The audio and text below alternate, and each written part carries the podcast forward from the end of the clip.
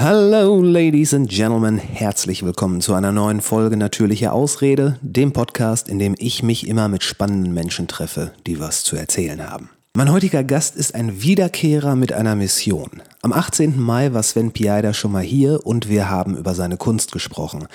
Damals hatte er dann off-Record die Idee, den Spieß umzudrehen, mir das Heft aus der Hand zu nehmen und selber mal die Fragen zu stellen. Zum einen passt das ziemlich gut als Staffelfinale, wenn man so will, da natürliche Ausrede über den August eine kleine Pause einlegen wird.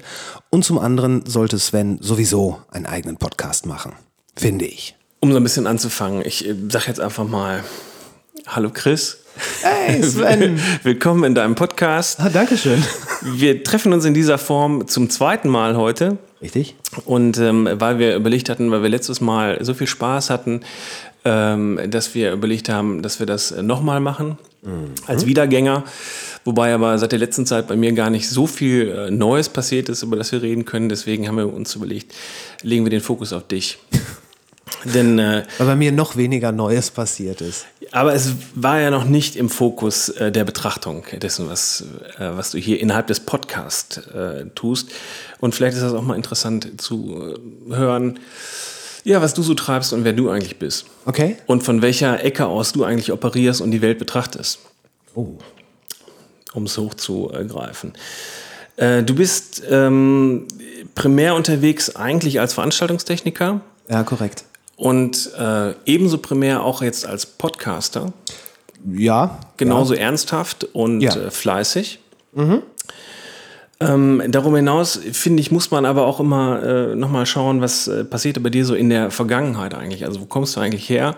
Wie bist du sozialisiert und wie konnte es so weit kommen? Du erzählst das so geil. Äh, ich, ich stelle mir dich gerade vor in so einem gut sitzenden Anzug. Ja, mit, mit einem Glas Scotch oder so. Ja, das, ja richtig. Das wäre es gewesen. Sollten Aber wir haben nur was. format nachdenken. ähm, ja, ich würde ganz gerne äh, zunächst so ein bisschen deinen musikalischen Background ähm, abgreifen. also wenn man sich so ein bisschen auf deinen Seiten oder Social Media rumtreibt, mhm. äh, kommt man um Nine Inch Nails nicht herum. Korrekt. Das ist äh, relativ offensichtlich. Mhm. Seit wann gibt es diese, diese exzessive Liebe? Zu Nine Inch Nails? Ja. Ähm, Oder wie kam es dazu? Ähm, es kam dazu. Das ist eine gute Frage. Ähm, ich, ich weiß noch, dass es gab irgendwann mal äh, das Phänomen Napster und es muss um diese Zeit rum gewesen sein, dass ich irgendwie auf Nine Inch Nails aufmerksam geworden bin. Ich glaube, es lag daran, weil ich ein großer Freund von, es klingelt an der Tür, das ignorieren wir jetzt, weil ich ein großer Freund von Listen bin, dass ich irgendeine Liste gesehen habe mit den 100 wichtigsten Alben, mit den 10 bedeutendsten Künstlern, whatever. Und dass da irgendwie Nine Inch Nails und äh, Trent Reznor als Mastermind von Nine Inch Nails erwähnt wurde. Und da, also man hat sich, damals war das im Internet noch so, man konnte nicht einfach auf YouTube Nine Inch Nails eingeben und ähm, dann kam da was, weil das, glaube ich, zu einem Zeitpunkt war, äh, ich könnte, YouTube war noch gar nicht so das Ding. Also man hat nicht so regelmäßig darauf zugegriffen, um irgendwas herauszufinden. Ähm, darum ist man dann zu sowas wie Napster gegangen, hat dann sehr umständlich versucht, äh, da was von zu finden. Man musste Künstler und eventuell Song- oder Albumnamen eingeben. Und lange Rede, kurzer Sinn, ich habe über Nächte versucht, mir das Album The Downward Spiral auf Napster zusammenzuklauen. Das dauerte dann noch lange, weil man mit Modem unterwegs war. Korrekt. Und das dann pro Song hatte man so eine Stunde, zwei Stunden Downloadzeit ja. gehabt. Und ja, das, das brach dann immer ab. Und das richtig. war immer ein Riesenabenteuer eigentlich. Und nicht nur das, weil es war halt auch teilweise so, dass man äh, zum Beispiel äh, von Nine Inch Nails, von ähm, dem Album, den Song Mr. Self-Destruct, runtergeladen hat. Man konnte die natürlich nicht vorhören. Man hat einfach nur gesehen, das File hat es runtergeladen von irgendeinem obskuren Server irgendwo in der Walachei. Und dann hat man da diese anderthalb Stunden gewartet und dann hat man diesen Song gehört. Und äh, auch wenn der Song so hieß, bedeutete das nicht, dass das auch wirklich der Song war. Weil Leute teilweise auch irgendwie obskuren Quatsch mit Titeln versehen haben, keine Ahnung. Ähm, es war ein riesiges Unterfangen, dieses Album runterzuladen, weil teilweise hat man, wie du sagst, anderthalb Stunden bei einem längeren Song gewartet und dann ist er bei 98% Download äh, abgebrochen. Und äh, ja, es, es, hat lange gedauert. Und dann hat man sich das Ganze, nachdem man es in verschiedensten MP3-Qualitäten runtergeladen hat, auf eine CD gebrannt, in der hoffentlich richtigen äh, Reihenfolge. hat das sich angehört, so war es in meinem Fall. Und dann habe ich festgestellt, das Album ist so geil, das muss ich mir jetzt kaufen. Und so ging das los. Und dann habe ich angefangen, alles über Nine Inch Nails zu lesen, zu suchen, mir jede CD zu kaufen, ähm, sogar irgendwelche Singles, Maxi-CDs. Und äh, da ging das los. Und ich fand die Band und diese Persona Trent Reznor einfach so beeindruckend. Das, ähm, ja, das hat mich total gekickt war ja auch damals und auch immer noch, also mittlerweile man könnte ja fast sagen, sagen ein bisschen genrebildend äh, auch gewesen ja. äh, mit dem, was er da äh, gemacht hat. Äh, damals ja eigentlich noch ähm, beeindruckender, weil andersartiger als heute. Richtig, weil jetzt haben ja schon ganz viele Bands das, was er damals gemacht hat, für sich adaptiert. Ja. Und da, das war auch für mich, wenn ich dann ein Interview mit ihm gelesen habe und er hat äh, nur in einem Nebensatz fallen lassen, dass er zum Beispiel total gerne Stabbing Westward hört. Eine Band, die heute kaum noch einer kennt. Äh, muss ich mir natürlich sofort auch erstmal zwei Alben von Stabbing Westward kaufen. Weil, ey, wenn es Trent Reznor beeindruckt, wer bin ich, dass es mich nicht beeindrucken würde? Das, das klingt schon nach, nach authentischem Fanboy. Eigentlich. Absolut. Das ist das, was es heute eigentlich nicht mehr gibt. Das muss man für die jüngeren äh, Zuhörer noch sagen. Ja, die hören ja einfach, man hat so Listen oder denkt mhm. so, ja, die, die Band finde ich gut, da kenne ich, glaube ich, einen Song von, den finde ich gut. Ich mhm. weiß nicht, wie der heißt, aber so. Und das ist, dass man dann sagt, man, man recherchiert und dass man auch da wissen will, wo kommt der eigentlich her? Ja. Was, was hört der eigentlich? Und man ist dann teilweise auch äh, verblüfft, ja, was, mhm. was die eigentlich vermeintlich äh, für uncoole Sachen ja dann auch so in der, in, im eigenen Background haben. Ja. Und ähm, das entwickeln. Und dann bist du, also Downward Spiral war ja auch schon das, das große Ding, das war so das Nevermind äh, Von der Nine Inch Nails. Ja. ja. da streiten sich die Gelehrten drüber, ob es äh, Downward Spiral oder äh, The Fragile war. Das äh, Doppelalbum, was danach kam. Da bin ich übrigens eingestiegen. Ja, auch immer noch ein großartiges Album. Ja. Und äh, The Fragile, auch wenn The Downward Spiral war dreckiger und aggressiver, ähm, aber The Fragile ist auch heute immer noch ein Album, wo du keinen Zeitstempel draufpacken kannst. Also das klingt heute noch genauso obskur und wie in seiner eigenen Realität verhaftet, wie es damals klang. Ja, absolut, das finde ich auch. Also es ist immer noch sehr, sehr, sehr frisch und ähm, teilweise auch sehr ambient-lastig, äh, ja, ja. ne, Rocksongs und, und, ich finde auch, es hat, äh, hat es geschafft, einen, guten Sound hinzubekommen, der nicht an der Zeit klebt. Ja. Also, also nicht zu sagen, oh, wir haben jetzt irgendwie eine Maschine, die ist gerade total hip und dann benutzt man die und dann merkt man, und dann ist das so die, die, die Zeit. Mhm. Ähm, Richtig. Kennen wir auch bei Michael Jackson, wo der versucht hat, irgendwie, äh, also der immer das Neueste haben wollte und teilweise klingen die Produktionen wirklich so genau nach der Zeit. Man kann genau sagen, okay, das war 1995, da war dieses Snare in. Richtig, richtig. Wobei da war es dann ja auch so, oder könnte es so sein, ähm, da müssen sich jetzt die Popkultur-Journalisten äh, drüber streiten. Ähm, ich glaube, erst dadurch, dass Michael Jackson das, das, das dann genommen hat, das, das war dann quasi so die, ähm, die Bestätigung dafür, dass das jetzt der äh, Bestandteil der Zeit ist. Also das war so sein Sign of Approval. Ja. Ja, ja, das mag sein. Nein, die Schnells waren ja nicht das Einzige dann. Also dann, dann äh, ist man ja in so einem Genre wahrscheinlich Richtig. irgendwo und dann sagt man, okay, was, was gibt's denn noch? Ja, gut. Äh, da kam dann natürlich das ganze nähere und weitere äh, Nine Inch Nails Umfeld. Ähm, Filter, Mhm. Ähm, die Band von Richard Patrick, äh, der auf der äh, ersten Nine Inch Nails Album mitgewirkt hat, kam dann, äh, wie gerade erwähnt, Stabbing Westward, äh, so Leute wie Ministry, äh, Al Jurgensen. Ähm, was war noch? Fötus. Da wurde es dann schon so ein bisschen obskurer. Äh, äh, ich glaube. Ja, äh, natürlich dann später Marilyn Manson. Wobei, äh, da fand ich Marilyn Manson, anfangs fand ich, fand ich ein bisschen komisch, weil ich dachte mir, es ist äh, zu viel Show um das, was er macht. Das war halt zu äh, Antichrist Superstar.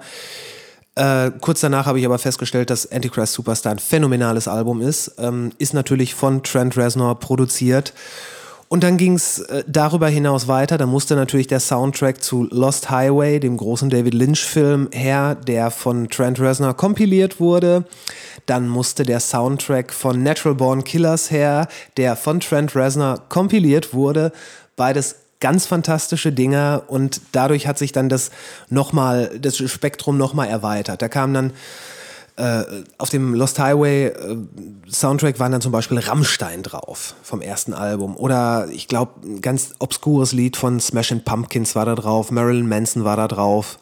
Und das war so dann auch die Zeit, äh, ne? Angelo Badalamenti, der äh, David Lynch Composer, äh, war da mit drauf. Und von da aus konnte man dann wirklich in verschiedene Richtungen abwandern. Klingt so nach Expanded Universe. Also was gibt's ja. denn noch so? Was ist so noch im Orbit? Was, was genau, schließt genau, genau. sich an? Ja. Genau. Es gab auch mal so eine Website. Boah. Ich weiß nicht mehr, wie die hieß. Aber du konntest einen Bandnamen eingeben und dann hast du in so einem sich bewegenden Fenster so andere Bands gesehen drumrum. Ich erinnere mich, ja. Wie hieß diese Website? Das weiß ich nicht mehr. Die gab's, vielleicht gibt's sie noch oder auch nicht lange. Oder ich weiß es nicht mehr, aber ich habe da auch mit rumgespielt. Das, ja. das, ist, das ist eigentlich ein Spielzeug für Musiknerds. Ja, absolut. Und äh, heute braucht man es nicht mehr, weil man hat ja dann bei Spotify, äh, die AI erkennt ja sofort, was man so will genau. und macht das dann alleine und man braucht dann gar nicht mehr wissen, wie es heißt. Mhm. Ähm, aber daran erinnere ich mich auch, ja du hast ja schon die Listen erwähnt. Ne? Ich mhm. glaube, wenn man, wenn man so mittendrin ist, will man das ja auch alles geordnet und gelistet ja, ja, haben ja, und, und wissen, in welchem Feld man sich da auffällt. Dann wurde es aber irgendwann auch noch breiter. Richtig. Ähm, das war vor allen Dingen durch den. Ich hatte ja gerade schon zwei Soundtracks erwähnt. Ähm, der viel wichtigere Soundtrack in meinem Leben war der Soundtrack zum Film Spawn. Das war eine Comic-Verfilmung der Film war ziemlich schlecht, aber ich habe kurz vorher versucht, mich für die Comics zu begeistern.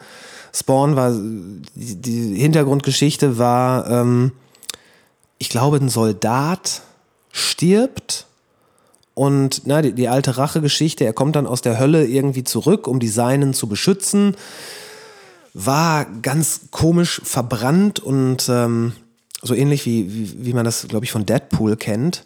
Und dann hatte er einen Anzug, der aber ein eigenes Leben führt und er sah ziemlich cool aus. Ähm, fand ich damals auf jeden Fall. Und dann kam dieser Film ins Kino und das war ein Soundtrack, der dem Beispiel vom Judgment Night Soundtrack folgte. Damals hieß es ja, wir bringen äh, Hip-Hop-Stars und Rockstars zusammen auch großartiges Ding. Und bei Spawn war es halt Rock und Elektronik. Und da sind dann auch noch mal ganz, ganz viele Sachen passiert. Ein paar alte, Verdächt äh, alte bekannte, bekannte Verdächtige waren dabei. Äh, Filter, die dann zusammen mit ähm, The Crystal Method den großartigen Song Trip Like I Do gemacht haben. Atari Teenage Riot und Slayer. Phänomenal. Ähm, ich vertrete übrigens bis heute die Theorie, dass man nicht richtig gelebt hat, wenn man Atari Teenage Riot nicht mindestens einmal live gesehen hat.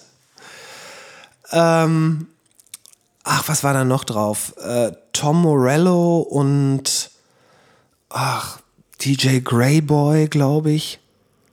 Ich weiß es nicht mehr. Korn waren mit dabei und immer mit irgendeinem Elektro-Act. Und das hat dann das ganze Spektrum auch nochmal erweitert. Und dann kam halt irgendwann, keine Ahnung, ähm, Massive Attack, die mich in das komplette Trip-Hop-Universum geholt haben. Ähm, und von da war es eigentlich so, war ich, wie man so schön sagt, off to the races. Dann, dann wird es dann noch breiter, also das ja. als Türöffner, ja. Ja, wir sagen schon, aber wir können schon feststellen, die Grundlage ist ja schon äh, Industrial, harte Gitarren, und, äh ja, ich würde sagen, die harten Gitarren waren sogar, waren sogar zuerst und dann kam Industrial. Also Nine Inch Nails hat äh, dafür gesorgt, dass ich dann auch elektronische Klänge, äh, oder sagen wir Nine Inch Nails und dann kurz später Massive Attack haben dafür gesorgt, dass ich elektronische Klänge nicht per se ablehne. Davor waren halt äh, Gitarren, ja. Punk, Metal, ja, wobei Nine Inch Nails hat ja auch viel an, an elektronischer Produktion. Ne? Ja, ja, klar. Also da ist ja auch schon immer, äh, ja, wird viel, glaube ich, programmiert und gesampelt und hin klar. und her geschoben. Klar. Und das war ja auch immer sehr schön. Ja, das war super, aber bis dahin dachte ich halt, äh, elektronische Musik, das bedeutet ähm, Westbam oder Ace of Base oder wie furchtbar, oder? Ich, ich, kann, ich kann die gleiche Geschichte erzählen. Ich dachte auch immer, also elektronische Musik muss Techno sein. Ne? Was soll man ja, daran ja. gut finden? Ja, ja, klar. Und äh, was, was kannte man auch, genau. Also ja. Westbam und diesen ganzen, ganzen Unsinn, wo man sich heute, das kann man ja nicht mal mehr auf einer 90er-Party spielen. Ne? Das tut ja wirklich auch äh, weh. Ja, im besten Fall spielt man das auch nicht mehr da. Ich, ich, erinnere mich noch, es gab mal einen Queen Tribute Sampler, der ist mittlerweile komplett verschwunden. Ich weiß nicht mal, ob man den noch auf, ähm, auf, äh, auf Discogs oder irgendwo findet. Also wo es wirklich einen äh, Queen Tribute Sampler gab, auf dem äh, deutsche Techno-Acts sich äh, an den Greatest Hits versucht haben. Und es ist. Äh, oh. Ja, es ist, oh. es ist oh. noch ein bisschen schlimmer, als man sich das vorstellt. Oh. Und also man kann, man kann auch viel Schindluder treiben mit äh, Computern.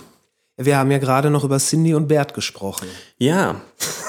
Vielleicht, um, um diese Geschichte ganz, äh, ganz äh, zu erzählen, also Cindy und Bert sind ja ein bekanntermaßen Schlagerduo aus den 70ern. Ja.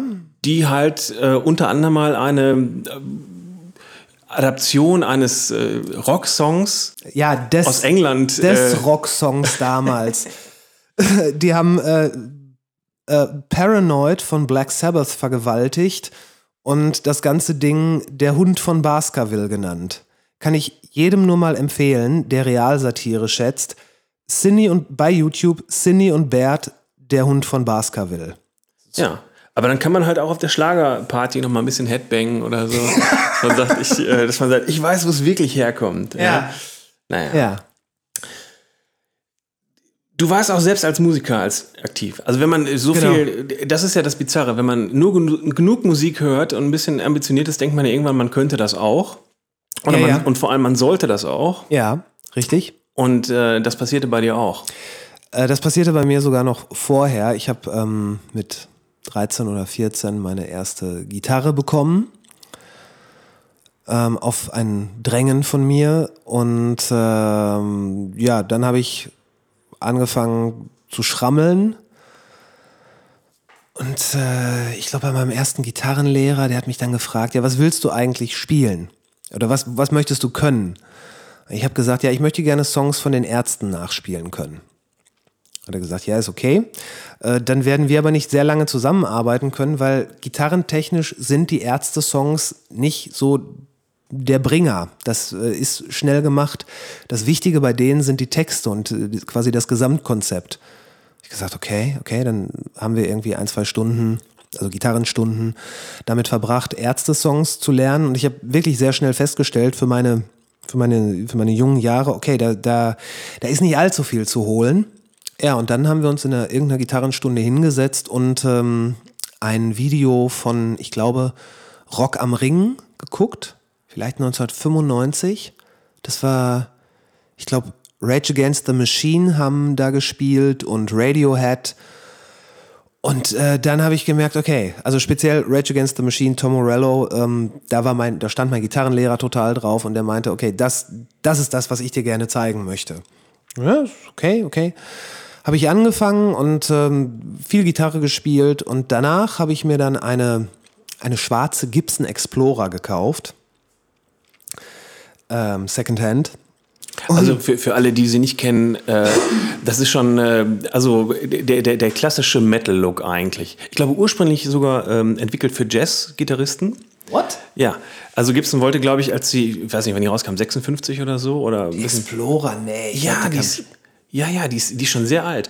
Und also 56 mag falsch nee, sein. 56 nicht. 58. 62, jedenfalls aus der Zeit.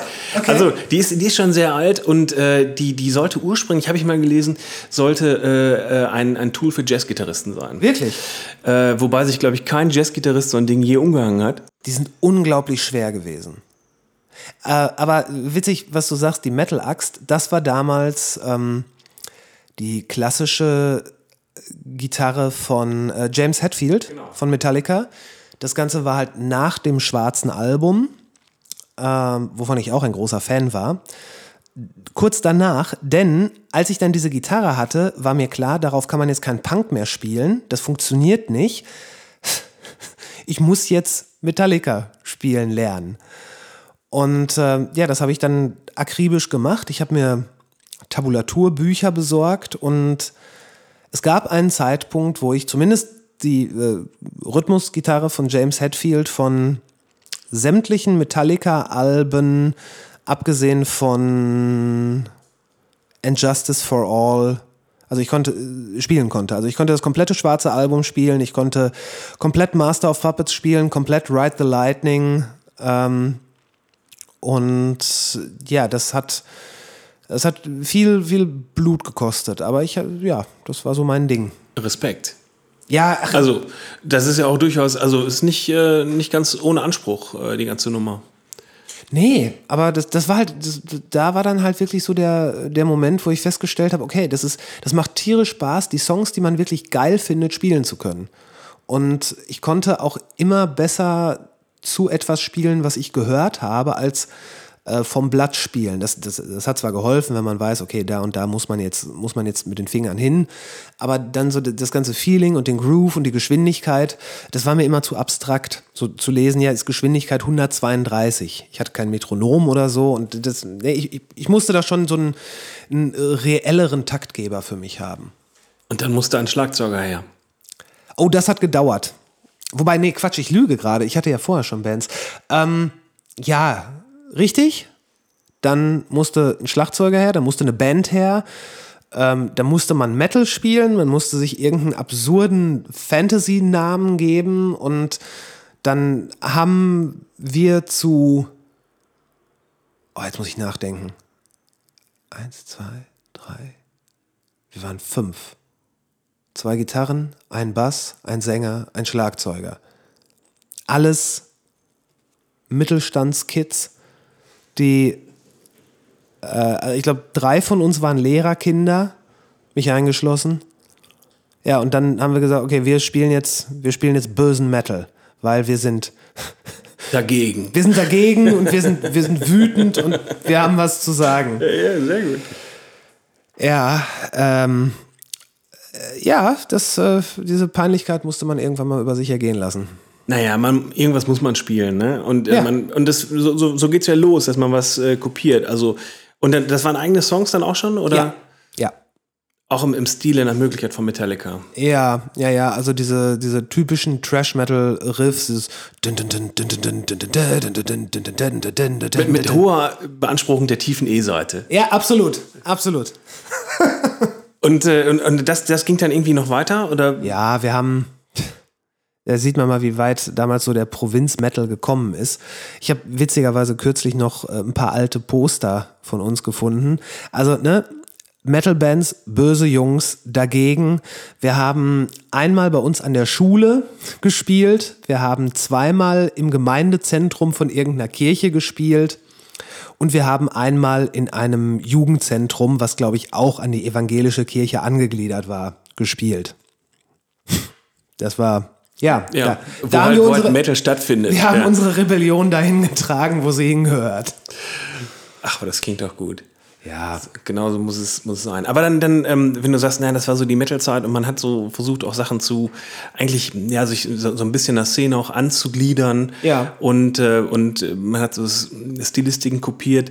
Äh, Ging es dann weiter noch? Also, Ja, dass man danach es hatte so, so ein bisschen mehr, sagen wir mal, eine eigene Handschrift oder ein bisschen emanzipierter in dem, was man da gemacht hat. Ja, erstmal wurde es noch extremer, weil ich danach, ähm, nachdem diese Band sich aufgelöst hat, äh, danach habe ich dann noch kurz eine, eine, eine Black Metal Phase eingeschoben.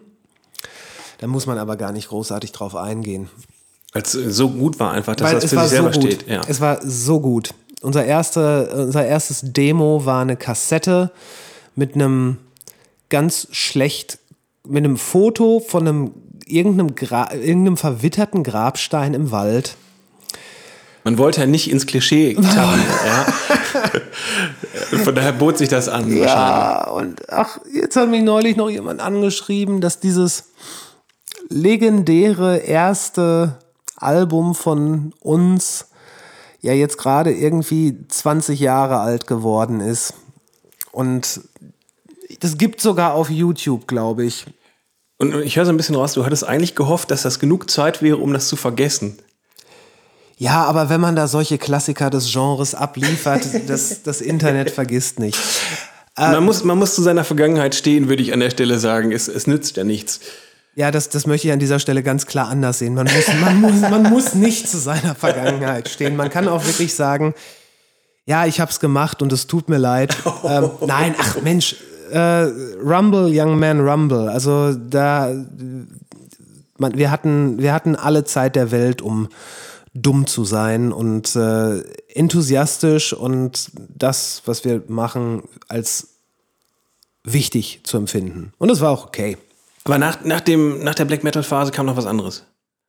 Äh, nee, danach. Ähm, war musikalisch alles gesagt? Da war, nee, da, danach kam dann halt äh, irgendwann dieses, dieses Erweckungs-, also ich muss, wir sprechen hier von einem Zeitraum Ende der 90er ähm, und ich habe aufgrund meiner Besessenheit und meiner Verbohrtheit ganz, ganz viele Sachen, die Mitte und Ende der 90er musikalisch passiert sind, äh, an mir komplett vorbeiziehen lassen, bewusst. Also Grunge, meh, zu langsam. Äh, Trip-Hop, keine Gitarren. Äh, Drum and Bass, ganz furchtbar, weil ja richtig elektronisch und so. Also ich, hab, ich bin da wirklich komplett mit Scheuklappen, mit Scheuklappen und äh, schwarzen Lederhosen durch die, durchs Ende der 90er gelaufen.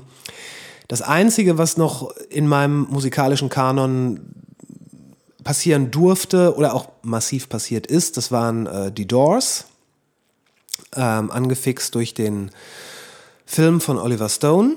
Und äh, ja, danach, als es quasi außer, also alles, was irgendwie düster und obskur war, das, das hatte bei mir einen Stein im Brett. Ja, und dann kam irgendwann die Zeit, wo äh, Nine Inch Nails, die ja auch eine gewisse Darkness und äh, so obs obskure Sachen hatten, die haben mich dann letzten Endes da so wieder äh, rausgeführt äh, und in andere Bereiche gelockt. Und äh, ja, dann ging, dann ging das weiter. Und dann kam auch irgendwann die nächste Band, die äh, als Soloprojekt Ne, wie bei Trent Reznor und Nine Inch Nails, nur ich und mein Computer und nächtelang, äh, wo ich dann irgendwelche Platten oder Songs produziert habe in Cubase. Äh, ja, das, das war. Wie, wie hieß das? Das ist das, was es, was die Band, die es quasi immer noch gibt. Das ist Utopia Banished. Kenn ich. Ja. Ja. Ja. Ähm, die dann auch irgendwann ähm, zu einer richtigen Band wurde mit, äh, mit Menschen und die es bis heute immer noch gibt. Äh, das ist auch tatsächlich, würde ich behaupten, die Band, mit der ich am meisten in meiner musikalischen Karriere Erfolg hatte. Auch wenn wir seit mehreren Jahren irgendwie uns echt den Arsch aufreißen, um einfach mal wieder drei Wochen hintereinander einmal pro Woche proben zu können, was immer wieder aus diversesten Gründen nicht funktioniert. Anyway, das war dann, äh, das ist dann quasi meine bis heute aktive und relevante Band. Es wird immer schwieriger, Leute zusammenzukriegen. Ne? Also so, so, Bands, die. Äh, das ist was für Leute zwischen 20 und 30. Ja. Offenbar. Und ja. Dann, ja. Ich meine, zwei von uns haben Kinder. Es ist ganz was Furchtbares. Also, die kann man ja anlernen. Also. Ja, aber die, das habe ich auch immer gesagt. Aber dann heißt es, ja, kann, der kann jetzt nicht mit äh, auf den Gig kommen. Wieso? Dann kann er doch äh, irgendwie was schleppen und so weiter. Und dann heißt es, ja, der ist vier. Ja, aber Mensch. Man muss doch mal anfangen. Ja, ja richtig. Und dann, nee, das ist dann zu spät für den und ich kann heute nicht.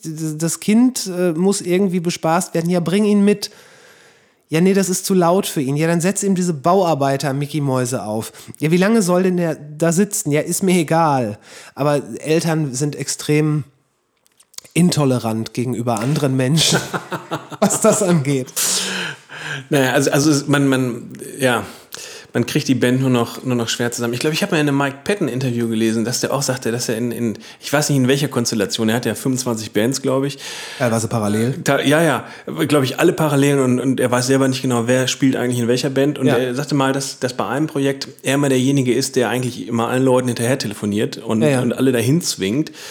Ähm, was, wo ich dachte, oh, wie furchtbar. Ja, dass man, dass man eigentlich doch denkt, man, man, man ist aus dem gleichen Grund da und mhm. möchte das. Mhm. Also so, so Zwangsehe kann doch keinen Spaß machen. Ja, und vor allen Dingen, wenn man dann das hört, ey, Mike Patton, wenn Mike Patton einen fragt, hast du Lust, Hat man eigentlich Musik Zeit, zu, ja, ja da, das ist dann nämlich der Punkt, wo man dem Kind sagt, äh, ich werde dich jetzt für mehrere Wochen nicht sehen, aber glaub mir, das ist es wert. ja. ja. Also ich glaube, dass, aber da, da, da kämpfen alle Bands mit. Also alle, die, glaube ich, in unserem gesetzten Alter äh, sich immer noch damit äh, befassen. Ähm, ja. glaube ich, haben, haben das, das große Problem. Aber meine, du kannst ja auch wieder, du kannst ja auch wieder ein, eindampfen, du kannst ja auch wieder zurück zu Laptop und Gitarre äh, kommen. Ich glaube, Trent Reznor hat seine, hat die Nine Inch Nails, glaube ich, sind auch nicht mehr so viele derzeit, ne? Äh, Nine, Nine Inch Nails, das stand ja schon auf dem ersten Album. Nine Inch Nails ist Trent Reznor der hatte ja immer nur Kollaborateure und äh, Live-Musiker. Wobei das eine nicht zwangsläufig gleichzusetzen war mit dem anderen. Zu Downward Spiral-Zeiten war das noch so, aber ich will jetzt hier gar nicht so abnörden. Ähm, der ist ja jetzt gerade sehr erfolgreich mit den Soundtrack-Arbeiten, die er mit Atticus Ross macht.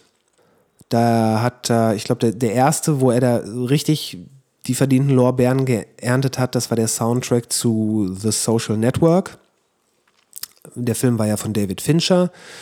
Und mit David Fincher hat er auch schon eine, eine Vergangenheit. David Fincher hat, glaube ich, auch irgendein Nine Inch Nails Video. Only. Only ist von ja. David Fincher? Stimmt, und die beiden haben bei Sieben auch schon. Sieben war doch auch David Fincher. Sieben war auch David Fincher. Und da hat, ja. äh, da hat Trent Reznor auch seine Finger im Spiel mitgehabt. Und ich glaube auch, dass äh, sich die, viel von der Szenerie und vom Artwork von Sieben an dem Closer-Video von Nine Inch Nails orientiert hat. Ja. Ähm, nee, äh, jetzt macht er mit Atticus Ross, hat dann für äh, Social Network The Girl with the Dragon Tattoo. Gun Girl? Ja, richtig. Und jetzt kürzlich hat er, vielleicht steht das sogar noch zum freien Download. Ähm, der hat mal dieses Album gemacht, Ghosts, was nur Instrumentals und so skelettierte Skizzen von Songs waren. Sehr gutes Album. Davon hat er jetzt quasi den dritten, vierten, fünften und sechsten Teil zum gratis Download, äh, bereitgestellt. Ist ähm, ne, es, es, es, verspricht so ein bisschen so Ambient-Musik zu sein, aber man merkt schon, wie deutlich er jetzt gerade in dieser Filmmusik äh, Geschichte drin ist. Äh, Musik ist sehr gut produziert. Ich meine, ey, das kann er. Ähm, aber es ist halt nichts das, was du im Hintergrund laufen lässt, um ein Buch zu lesen und ein Glas Rotwein zu trinken. Ja, aber jetzt, jetzt sind wir schon wieder bei den Archetypen, wollte ich mhm. sagen.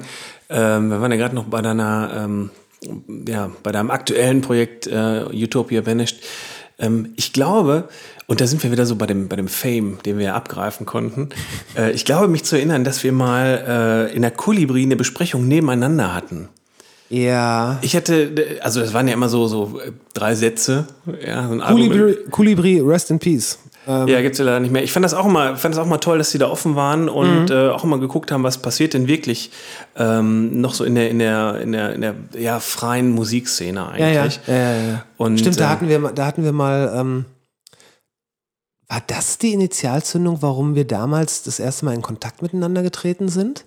Nee, das glaube ich nicht. Das äh, müsste schon oder ich weiß es nicht mehr, weil äh, in dem Kontext habe ich dich ja nicht als äh, Labelmacher äh, wahrgenommen. Nee, aber ich bin ja quasi in dem Kontext der Band zum Labelmacher geworden. Okay. Weil eine ne Band, also das war, das war noch quasi bevor die Band zur Band wurde. So eine richtige, äh, so eine richtige Band braucht natürlich ein Label. Und selbstverständlich bin, ist meine künstlerische Vision viel zu komplex, als dass ich die irgendwelchen externen Labels erklären müsste. Ist ja klar. Äh, und ich, ich, ich kann ja auch nicht darauf warten, dass irgendjemand dann versteht, was, also das, das Genie, was ganz offensichtlich in mir und in dieser Musik schlummert. Dafür hatte ich keine Zeit. Ähm, also habe ich kurz mal einen Faktencheck gemacht. Jo, alles klar, Trent Reznor hatte auch ein eigenes Label. Äh, und dann habe ich ein eigenes Label gegründet. Und das legitimiert eigentlich immer alles, ne? Wenn ja, man was machen will, hat, hat er so mal, ja, okay, ja gut, dann Ja gut, auch, witzigerweise ja. ist, ähm, gibt es eine, eine Netflix-Dokumentation, The Defiant Ones, sehr zu empfehlen. Geht um Interscope Records und äh, tatsächlich war Nine Inch Nails Label äh, nur ein Imprint von Interscope Records. Ähm, aber egal. Das, das, heißt, das heißt, autonom und independent gab es die gar nicht. Äh, es, ja, es, es gab sie insofern autonom und independent, als dass Interscope gesagt hat, äh, ihr könnt da autonom und independent machen, was ihr wollt. Aber ähm, das finanzielle Backend oder die Vorkasse musste Trent Reznor, glaube ich, nicht selber machen. Das hat Interscope gemacht. So habe ich das verstanden. Klingt eigentlich nach einem sehr komfortablen Setup, wenn man das so hat. Ja, das war halt Mitte der 90er. Da äh, haben die Leute mit Platten und so richtig Geld verdient. Also ähm, da versteht heute keiner mehr, was damals äh, über den Tisch ging. Jedenfalls musste musste deine oder euer erstes äh, Release auf, auf, äh, ja, auf einem Label rauskommen? Natürlich. Und das war das eigene? Das war das eigene. Wie hieß das? Entertainment mit AE. Mit dem, äh, ne, eigentlich diesem griechischen AE-Symbol, was ich äh, vom großartigen Album Anima von Tool geklaut habe. Die haben den Buchstaben ja auch nicht erfunden, von daher denke ich, ist das in Nee, Ordnung. aber sie haben ihn, Tool war eine weitere wichtige Band in meinem Leben, vor allen Dingen das Album Anima. Und die haben diesen Buchstaben unter anderem in mein Leben geführt. Okay, so, Moment, jetzt muss ich, aber das muss ich jetzt mal wissen. So, jetzt kam die erste Platte. Ja. Also auch selbstfinanziert dann. Natürlich, also ja. Ohne, ohne Background. Ja. Und ähm, dann gibt es irgendwie eine Auflage, man hat eine, eine, eine, Vorfinanzierung, es gibt diese Platte, dann muss man irgendwie den Leuten noch klar machen, dass es die gibt und dass mhm. sie die auch bitte kaufen sollen. Mhm. Ähm, also das passierte dann irgendwie, wahrscheinlich auch mit, mit einer kleinen Tour. Nee, Oder, nee, nee, nee da, da war ich ja nur alleine. Ach so, okay. Das heißt, äh, du konntest auch nicht live spielen dann irgendwie. Nö. Sondern es gab die halt und es gab ähm, Internet und ja, Internet. In, Mailverteiler. Ja, Mailverteiler. Das war. Äh, Mailverteiler gab es, es gab MySpace und ähm, es gab verschiedene Foren. Und ein paar Blogs, die sich, glaube ich, damals noch nicht so genannt haben. Ich weiß es nicht genau. Fanscenes. Es gab Fanscenes. Ja. Aber damals waren die Leute auch noch Fans. Und dann ja, ja. Fans, die so, so stark Fans waren, dass sie ein Fanscene gemacht haben. Und dann ja. gab es noch Leute, die haben das noch gelesen, weil die auch Fans waren. Ja, ja, richtig, richtig. Das, das ist eine ganz andere Kultur. Also wir haben ja auch kaum noch Musikmagazine, aber das ist was anderes. Aber das, das ist ja hochspannend. Und äh, ich traue mich gar nicht zu fragen, funktionierte das denn? Also die, die Frage ist ja, ich glaube, aus eigener Erfahrung ja auch, man, man, macht eine Platte, weil man das Ding so in der Welt haben will und gar ja, ja, nicht, klar. weil man damit äh, Profit machen will. Also der ja. ist ja da sowieso nicht drin, selbst wenn man gut verkauft. Also das lohnt ja alles gar nicht. Richtig. Ähm, aber war das denn so, dass man sagte, ja, okay, das war, war vom Absatz zumindest so, dass man sagt, das war fürs Ego nochmal ganz okay? Nee. Nee. Ach, schade. Aber äh, auch das hat mich nicht aufgehalten. Da, da, war mir dann einfach nur klar, okay, ähm, diese eine Platte hat, hat die Welt noch nicht dazu gebracht, sich mir zu Füßen zu werfen. Dann machen wir erstmal noch eine zweite Platte. Das äh, habe ich auch gemacht. Und ähm, die hat dann auch noch nicht so richtig gezündet. Und dann, weil mir klar war, dass es nicht an der Musik liegen kann, die ich veröffentliche, dachte ich, okay, das Label ist nicht stark genug. Also habe ich angefangen, auch andere Künstler auf mein Label zu holen, weil ich dachte,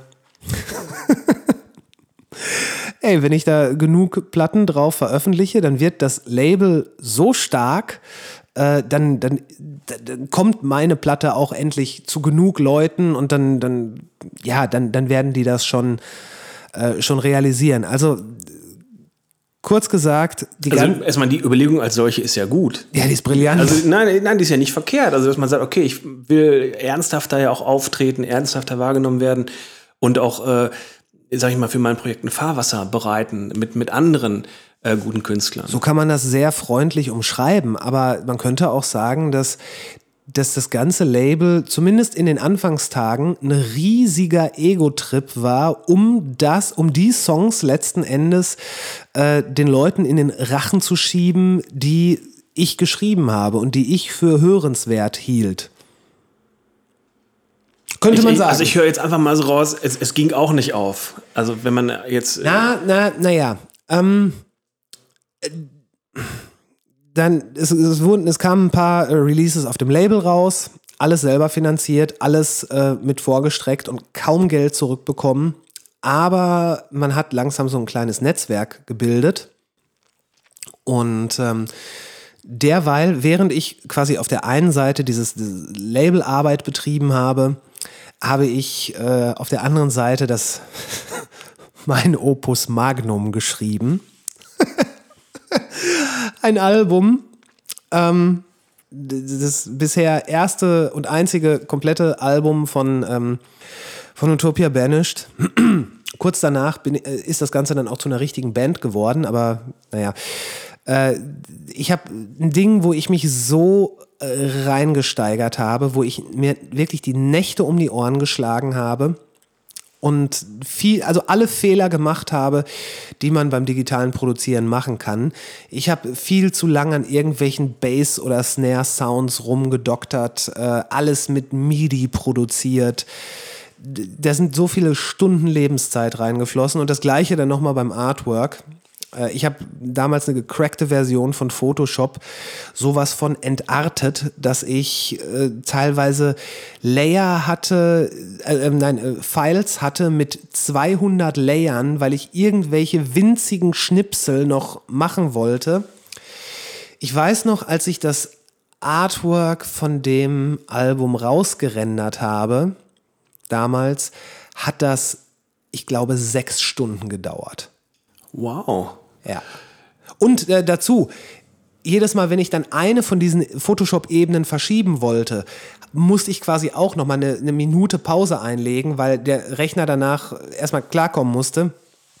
Es war ein Trauerspiel. Aber das klingt, das klingt nicht nur nach Ego-Trip, das hat ja gegönnt, aber das klingt auch nach großer Ambition.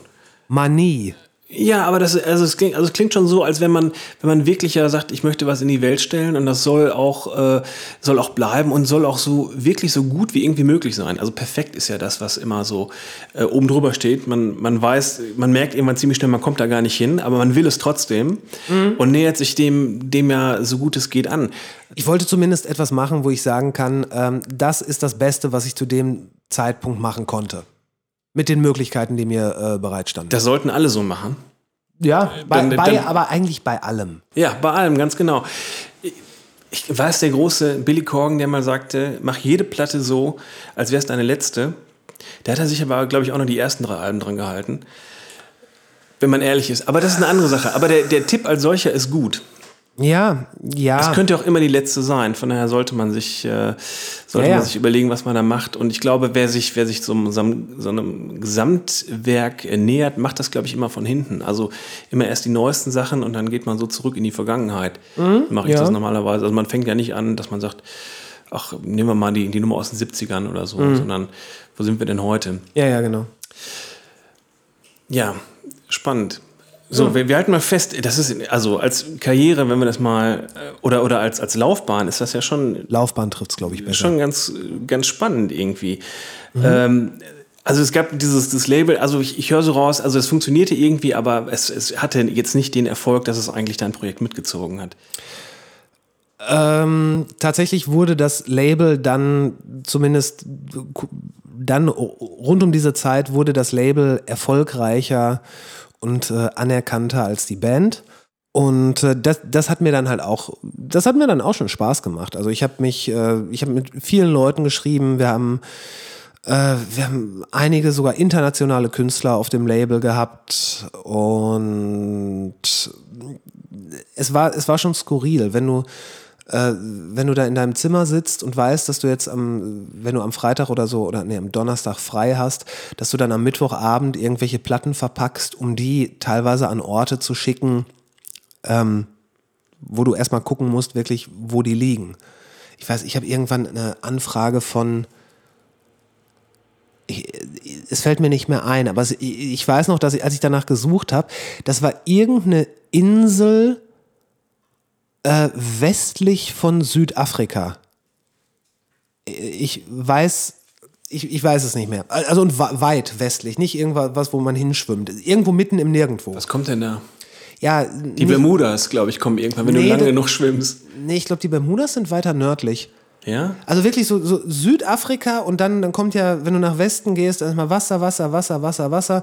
Dann kommt irgendwann Südamerika. Äh, und irgendwo da, da gibt es wohl eine Insel. Und auf dieser Insel gibt es eine Platte von meinem Label. Allein das war es wert. Nein, also ja, wirklich, also, schon. Nein, nein, ganz ohne, ohne, ohne Witz. Also das ist, das sind ja mal so, so Geschichten, die, ähm, die so, so, so einen Charme daraus beziehen, dass sie ja am Ende äh, keine, keine Erfolgsgeschichten sind. Ne? Mhm. Es wäre auch vollkommen langweilig, wenn man erzählen würde, ich habe es gemacht und es war super, ich bin reich geworden und wie öde.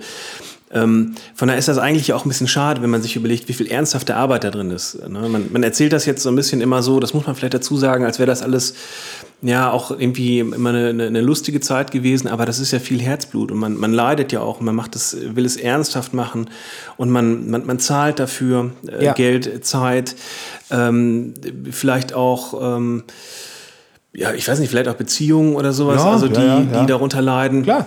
Also das, das, das ist schon eine große Nummer, also die, die, die so, ein, so ein Leben stark beeinflusst und auch dem was, was abzieht. Ja, aber ähm, also das stimmt alles, aber es, es gibt einem ja quasi auch instant was zurück. Und, und das soll jetzt nicht irgendwie die, die Geschichte des Scheiterns beschönigen, aber die Tatsache, das zu machen, das war ja in dem Moment erfüllend. Du hast ja da gesessen und du wusstest, du tust das Richtige. Und wenn es nur in deinem Kopf ist. Aber äh, auch wenn es anstrengend ist und auch wenn, wenn du dann irgendwie, keine Ahnung, über, über Sachen stolperst wie, ey, super, ich muss jetzt ähm, zehn Vinyls verschicken in aller Herren Länder und dann, oh scheiße, ich habe einfach, ich habe nur noch äh, fünf Vinylkartons. Wo kriege ich jetzt auf die Schnelle fünf Vinylkartons her? Natürlich weiß man, wo man die äh, langfristig herbekommt.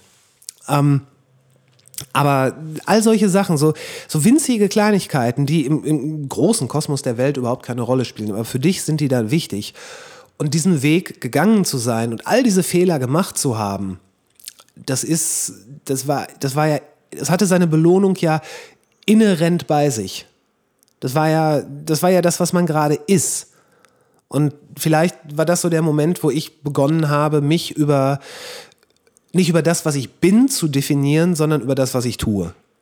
Das, das finde ich schon sehr gut. Und hier ist ja noch eine, eine, wirklich große Erkenntnis drin, nämlich dass am Ende, dass es ja am Ende dann doch nicht darum geht, dass man sagt, oh, ich habe sehr viel Geld damit gemacht. Oder alles das, was ich mir vorgestellt habe, hat funktioniert sondern, mhm. sondern das, was ich tun wollte, habe ich getan. Und, äh, ja gut, aber das weiß man ja meistens erst hinterher. Genau, das weiß man erst hinterher. Und, aber das, das meine ich auch, dass man in, in dem Prozess, auch wenn das erfüllend ist, man ja trotzdem auch immer wieder merkt, also man läuft vor Wände und es funktioniert mhm. nicht und man macht doch mhm. so viel richtig und man gibt so viel rein und es, es will einfach nicht zünden. Mhm.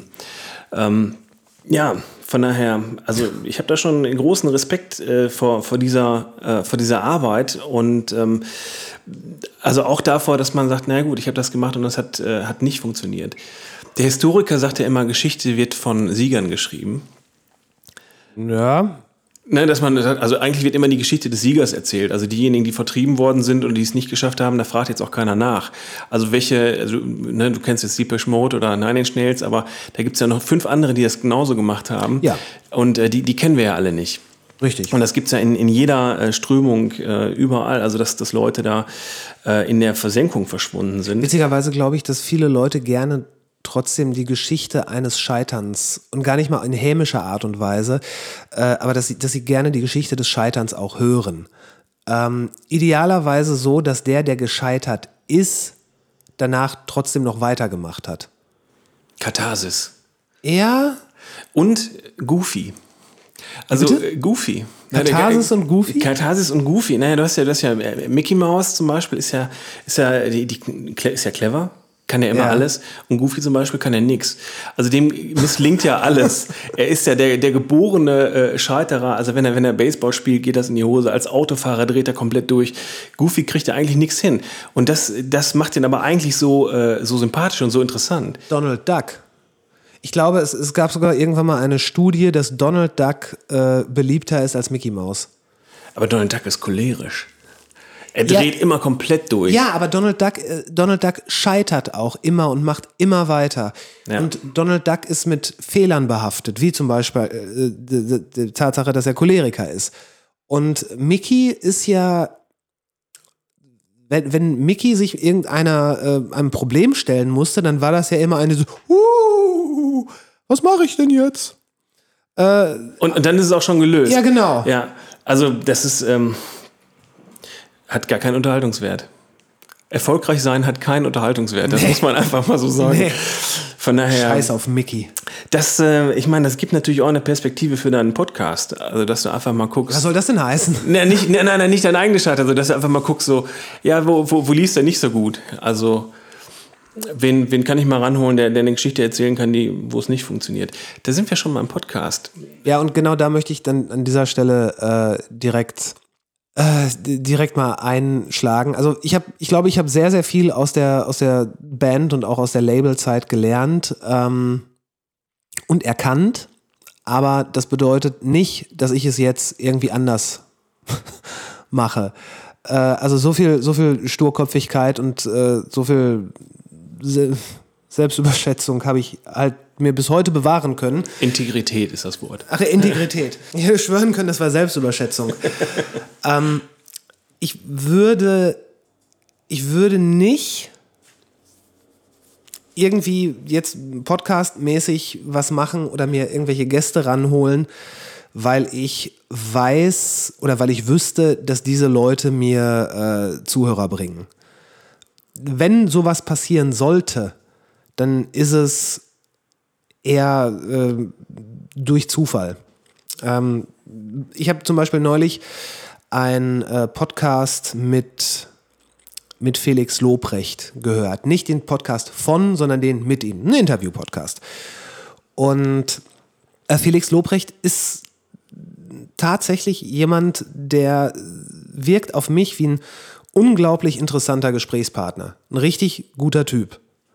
Und äh, abgesehen dass der, davon, dass der wahrscheinlich niemals bei mir in Podcast kommen würde, ähm, ich würde mich gerne mal mit dem unterhalten. Und tatsächlich würde ich mich, wenn's, also wenn ich die Wahl hätte, äh, würde ich mich sogar, äh, vielleicht sogar lieber ohne das Ganze aufzuzeichnen, mit ihm unterhalten. Ich finde ihn einfach äh, in seiner direkten Art unglaublich sympathisch. Der ist unglaublich clever, der ist ein totaler Kontrollfreak. Und ähm, ja, also ich, ich möchte, wenn ich Gäste im Podcast habe, dann sind das meistens Sachen, für die ich mich selber interessiere. Oder jemand, mit dem ich einfach gerne mal sprechen möchte. Das sind nicht die, wie es teilweise so wirkt in Deutschland, die üblichen Verdächtigen, die dann durch die Podcasts durchgereicht werden. Was dann auch irgendwann so, so eine sich selbst erfüllende Prophezeiung äh, als solche darstellt. Ähm, das ist mir eigentlich, klar hätte ich, äh, fände ich es toll, wenn, wenn der Podcast irgendwann Zehntausende von Klickzahlen hätte. Aber wenn das so ist, dann würde ich das gerne, mh, dann würde ich das Spiel gerne nach meinen Regeln spielen. Das heißt, es entwickelt sich so, weil ich mit den richtigen Leuten sprechen wollte und nicht, es entwickelt sich so, weil ich die Leute rangeholt habe, mit welchen Mitteln auch immer, die entsprechend viele, Leu viele Zuhörer ziehen. Das heißt, also wir können eigentlich sagen, also der Podcast folgt eigentlich deinem persönlichen Interesse auch. Ja, absolut. Und er ist, also hat keine Agenda, was, äh, was eine Thematik angeht, hat Mhm. auch keine äh, Agenda, was, äh, ja, was strategische Gäste angeht, wie man das sagen könnte. Also wer würde was ziehen oder, oder wen muss man dabei haben oder sowas, sondern Ja, genau. also eigentlich ähnlich wie bei der Musik auch wieder. Ja, da, ich, ich bin gerade dabei, den gleichen Fehler zu machen. Ja, man könnte das, man könnte das Fehler nennen. Ich ähm, halte das eher für, für einen großen Vorteil. Also, ähm, denn ähm, es ist ja, also der, der, der Fehler liegt ja darin, dass am Ende kein übersteigerter Profit gemacht wurde. Rein finanziell. Ja, wenn man ja, das, wenn das ja. der Fehler sein soll. Ja. Ja. wenn man aber sagt, naja, der, der, der Spaß ist, äh, dass man es, oder äh, es ist, hat sein, seine Wertigkeit dadurch, dass man es macht und, ähm, und dass das erfüllend ist und dass das Richtige ist Mhm. und das, was dabei rumkommt, dann passt das doch. Ja, es, ja natürlich. Und da, das ist es. Ich, äh, ich mag die Gespräche. Ich mag es, äh, die ganzen Dinger dann hinterher zu schneiden und äh, audiotechnisch aufzubereiten. Ich mag es sogar irgendwie, wenn ich dann zum Beispiel sage, ey, das Ding, das muss jetzt Montag morgens online sein. Ich mag es sogar an einem Sonntag, wo ich viel lieber mit meiner Freundin einfach nur auf der Couch liegen würde, äh, dann irgendwann zu sagen, so, ich muss jetzt, ich muss mich jetzt nochmal zurückziehen, ich muss den Podcast fertig schneiden, dann muss ich noch das Intro einsprechen, dann muss ich das Ganze äh, fertig mischen, dann muss ich es rausrendern, dann muss ich es hochladen. Ich sitze hier teilweise Sonntag um 23 Uhr noch ähm, dann schon wieder auf der Couch mit dem Laptop und schreibe den Text dazu. Und es geht mir in dem Moment so hart auf den Sack. Aber dann, wenn ich am nächsten Morgen, wenn ich montags dann mit meinem Kaffee da sitze und gucke, okay, der Podcast ist jetzt online, das ist schön, dann mache ich noch das Bild bei Instagram hoch und schreibe wieder natürliche Ausrede, bla bla bla, ist jetzt online. Hab mir, äh, nehme mir irgendwelche Versatzstücke aus dem ungemein schmissigen Text, den ich dazu geschrieben habe, pack das in die Instagram-Story und ähm, ja, dann äh, trinke ich die zweite Tasse Kaffee und dann ist es ein guter Montagmorgen. Also doch manisch und du kannst nicht anders. Nee. Es gibt keine, es gibt keine Entscheidung, das anders zu tun. Es gibt tatsächlich eine, ähm, eine kleine Entscheidung, die, die jetzt in Kürze in Kraft treten wird. Äh, und zwar, das hier, dieser Podcast, das wird die Nummer 30 sein. Und ähm, ich weiß jetzt nicht genau, wann, ich, ich habe jetzt gerade nicht das genaue Datum, aber er wird an einem Montag erscheinen. Und dann, das wird, glaube ich, der letzte Montag im Juli sein. Könnte sein. Ich könnte nachgucken. Ist vollkommen Wumpe. Ähm, ich werde in August Pause machen mit äh, Podcast veröffentlichen. Es gibt da ja auch dieses System mit Staffeln und so weiter. Aber dann habe ich in der ersten Gänsefüßchen Staffel 30 Podcasts. Und dann wird es einen kleinen Break geben. Dann werde ich noch mit ein paar Leuten äh, Gespräche führen und das Ganze aufnehmen. Dann wird es aber erst im September weitergehen. Das heißt, ich, ich mache jetzt eine, ich werde eine Sommerpause machen. Zumindest in der, in der Außenwahrnehmung. Okay. Aber das heißt ja für dich auch ein bisschen Pause zwischendurch, ein bisschen mehr Zeit für Produktion und Richtig, durchatmen und, und überlegen. Ähm, also wo wir schon beim Podcast sind, das ist ja so gerade dein, ähm, dein, dein Herzensbaby, wo du, äh, wo du sehr drin steckst auch und auch Ja. Mhm. gedanklich sehr drin steckst und das äh, für dich ähm, so, ja, ich will nicht sagen, en- entdeckt hast, das klingt immer so nach dem Motto, das habe ich gesehen, das mache ich auch, sondern ähm, du hast das so als, als, als Feld oder ich nenne das mal Disziplin gefunden, die jetzt hier ernsthaft bespielt wird auch. Ähm, du hast ja jetzt, glaube ich, also das ist jetzt der 30. Podcast. Korrekt. Dementsprechend hast du äh, 29 Gäste gehabt. Äh, nee, ähm, weil ich hatte auch äh, schon einmal einen Wiederkehrer. Also du bist jetzt der, der Wiederkehrer. Äh, die erste und dritte Folge habe ich mit Ben gemacht. Und dann hatte ich noch ähm, eine Folge, ich glaube, das war Nummer 12, die heißt Expertendämmerung, wo ich mich mit äh, drei Kumpels aus der Veranstaltungsbranche zusammengesetzt habe. Ähm, das heißt, es, es sind nicht ganz 29 Gäste. Ich ähm, es sind wahrscheinlich, sagen wir mal, grob überschlagen 25 verschiedene Leute. Ja, aber du hast einen großen Fundus eigentlich an Gesprächen ja auch also geführt und Ja. aufgezeichnet. Ja, ja, klar. Ähm, also den, den Luxus, äh, dass man da sonst äh, nochmal in so, in so Gespräche reinhören kann, hat man ja sonst nur bei der Stasi gehabt zum Beispiel. Ja. äh, den hast du aber jetzt hier auch. Aber äh, also die, die, die Frage, die, die für mich äh, so ist, ist jetzt gar nicht nach, äh, also welcher Gast war jetzt besonders interessant oder, oder wer hat dich besonders beeindruckt oder so. Das, äh, das wäre jetzt zu, zu flach. Aber ähm, wenn ich selber ähm, über so Gespräche nachdenke äh, mit Leuten, also wenn man sich ernsthaft mal über irgendwas unterhalten hat, ist meistens immer so ein Satz aus einer Unterhaltung da, der plötzlich so nachhalt. Also der so Wochen später immer noch im, im Kopf rumgeistert und äh, dann auch erst seine äh, Bedeutung entfaltet. Hast du das auch gehabt? Also unabhängig jetzt von, dem, von irgendeinem Gast, also dass du irgendeinen Satz hast, wo du das Gefühl hast, äh, der ist dir da untergekommen und der ähm, geht dir eigentlich nicht mehr aus dem Kopf raus und äh, hat dich vielleicht am Ende sogar irgendwie verändert?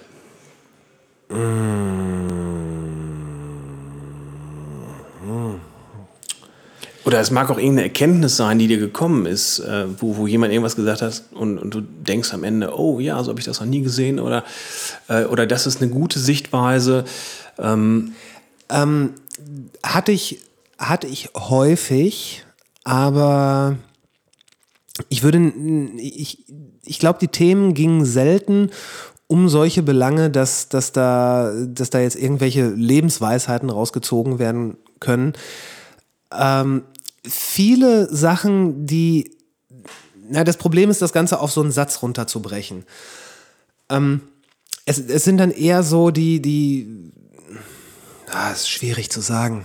Ähm, es sind eher so die Geschichten und Ansichten, die die Gäste teilweise in, in ihren Worten umschrieben oder beschrieben haben, die dann dazu geführt haben, dass man denkt, ah ja, okay, ja, sowas, sowas kann passieren oder so ist die Sicht der Dinge.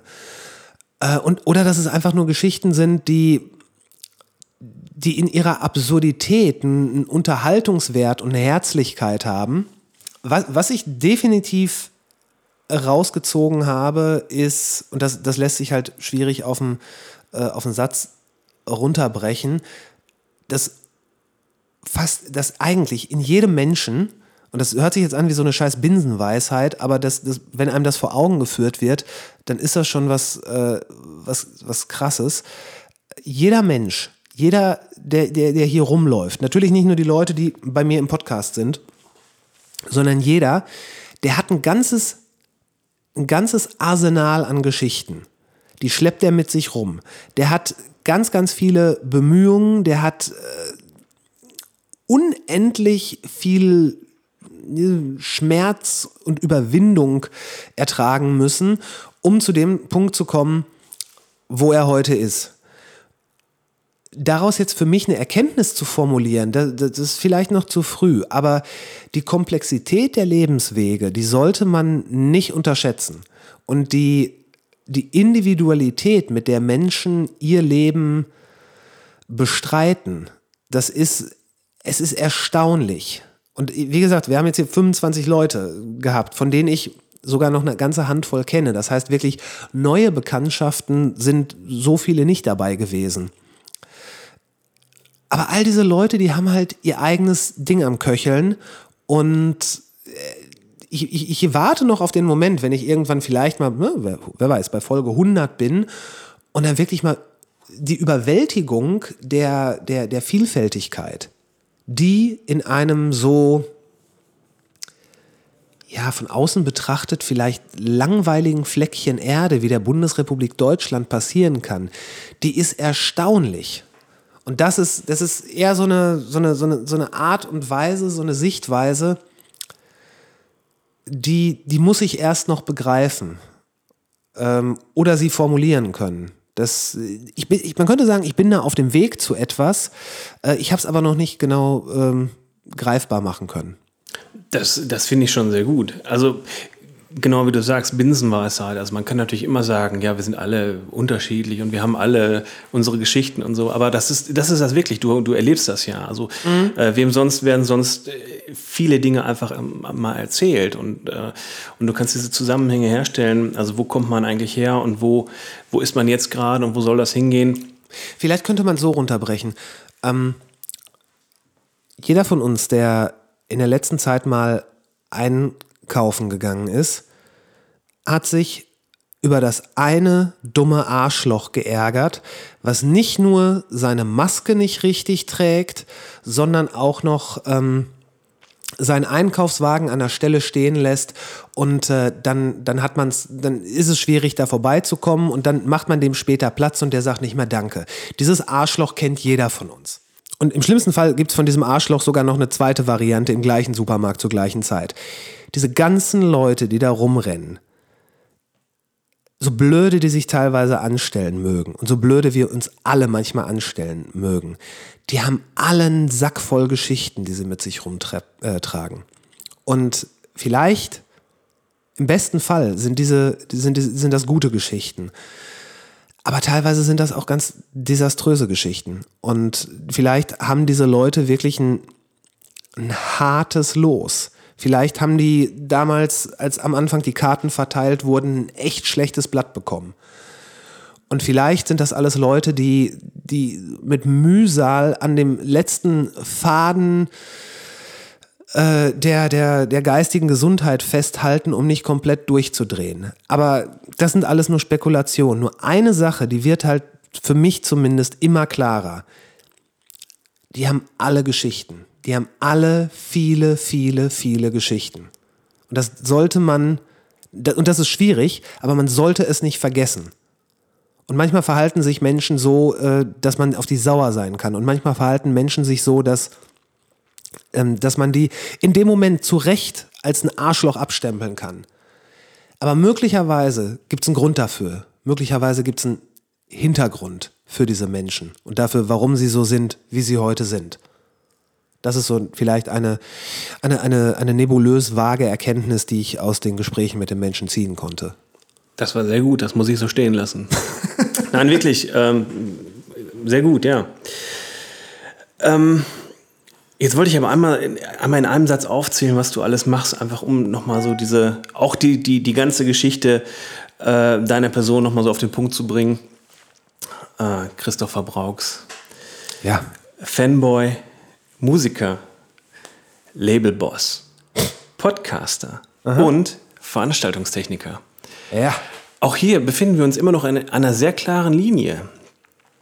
Also man hat fast das Gefühl, hier sind äh, Entscheidungen äh, oder ich nenne es jetzt mal berufliche oder Entscheidungen der, der Tätigkeit, die eigentlich aufeinander aufbauen. Also mhm. wer sich, wer, wer nicht anfängt, irgendwann mal sich für Musik zu begeistern, der gründet auch keine Band und mhm. der braucht auch kein Label mhm. und der braucht auch keine Veranstaltungstechnik. Mhm. Das heißt, irgendwann bist du ja vom, vom Fanboy zum Musiker geworden und hast deine Amps auf irgendwelche Bühnen geschleppt mhm. und durftest sie hinterher wieder runterschleppen. Mhm. Nachdem sich alle, die vor der Bühne waren, einen guten Abend hatten, hast mhm. du gearbeitet mhm. und darauf gewartet, dass du auch mal ein Bier trinken kannst, wenn endlich alles wieder verstaut ist. Richtig. Wie kommt es dazu, dass man sagt, okay, das mache ich jetzt öfter? Also den Teil beim Musikmachen, der eigentlich nur nervt. Große Kisten von rechts nach links schleppen. Ähm. Und aufpassen, dass sie nicht geklaut werden. Ich umgebe mich gerne mit Leuten, die Musik machen, könnte man sagen. Äh, Musik ist Musik ist immer mehr als Schallwellen, als Klang. Auch wenn jeder Physiker mir dazu recht widersprechen kann. Ähm, aber Musik ist, Musik ist mehr. Musik ist unbeschreiblich. Und das meine ich, das meine ich wortwörtlich. Äh, man, man, es, man kann es nicht rational erklären, warum ein ein, ein Singer-Songwriter, der drei Akkorde spielt und ein paar Worte von sich gibt, warum der Menschen zum Weinen bringen kann. Und warum ein anderer, der vielleicht bessere und poetischere und akademischere Wörter benutzt und aus den drei Akkorden dann vielleicht irgendwie noch was Virtuoseres macht, warum der nicht vor 10.000 weinenden Menschen steht, sondern vor 20 Gitarrenschülern, die vielleicht nur verständnisvoll nicken. Musik ist, da haben wir vorhin schon drüber gesprochen, Musik ist die vermittelbarste Form der Kunst, weil es Menschen direkt ins Herz treffen kann und die die Transportierbarkeit von Musik möglich zu machen, ist ein großer Spaß. Und tatsächlich verbindet äh, mein Job ist, mein, mein Job als Veranstaltungstechniker, als Backliner, als Tontechniker, ähm, ist natürlich anders als für, von dem großen Musiker, der auf der Bühne steht. Ähm, und ich, ich, ich sage immer, wenn ich meinen Job gut mache, merkt keiner, dass ich da bin. Darum geht es aber nicht.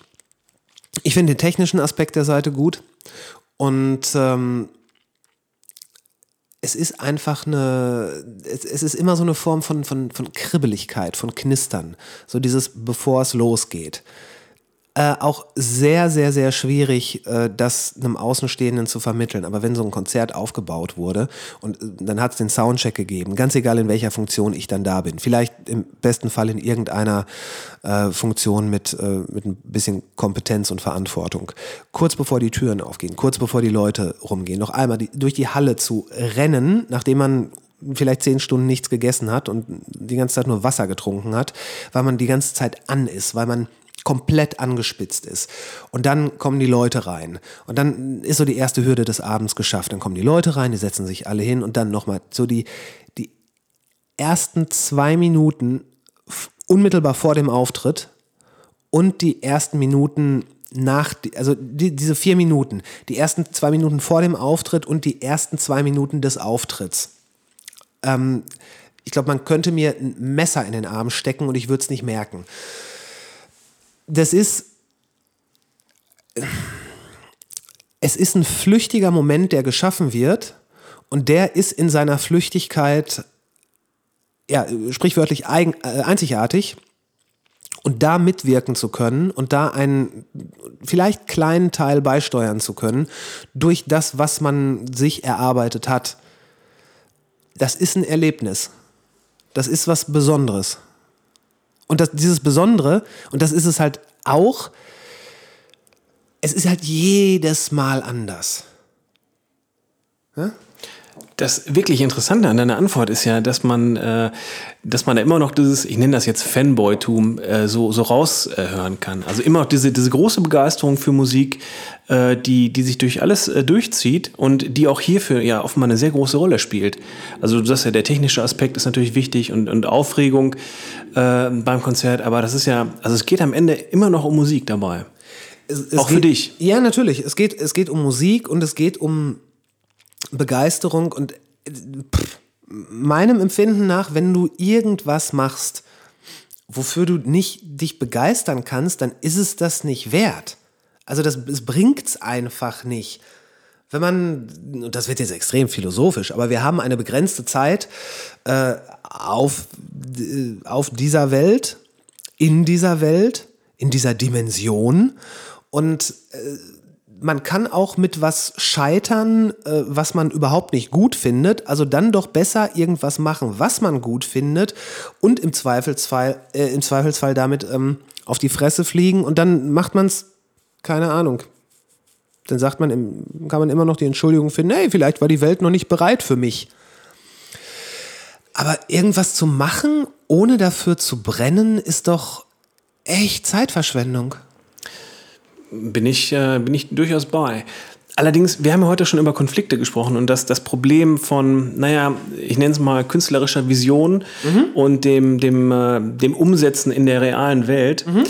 Ähm, auch, auch, hier würde ich mich fragen, naja, also führt das auch zu Konflikten? Also wenn du auf der einen Seite äh, eine, eine große Leidenschaft hast, also fürs, äh, für Musik, fürs Musikmachen, für ähm, das, das Sicherstellen, dass so ein, so ein Konzertabend tatsächlich passieren kann, so wie er passieren soll. Mhm. Und auf der anderen Seite natürlich äh, die Einbindung in Kontext, äh, der kommerziell ja funktionieren muss mhm. also Profite abwerfen muss auf der einen Seite und auch mit ähm, dich natürlich immer in Kollaboration bringt mit äh, Musikern, anderen Künstlern, die du ja meist gar nicht persönlich kennst, würde ich mal behaupten.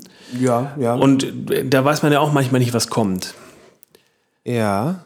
Also gibt es manchmal Probleme, dass man sagt, ach, heute ist wieder so ein Tag, wo ich denke, das hätte ich, das hätte ich mir gespart lieber oder äh, das, das führt zu nichts oder, oder das Konzert hätte ich jetzt nicht gebraucht oder Oder wenn man, wenn man so spielt, hätte ich den Amp nicht so weit aufgedreht.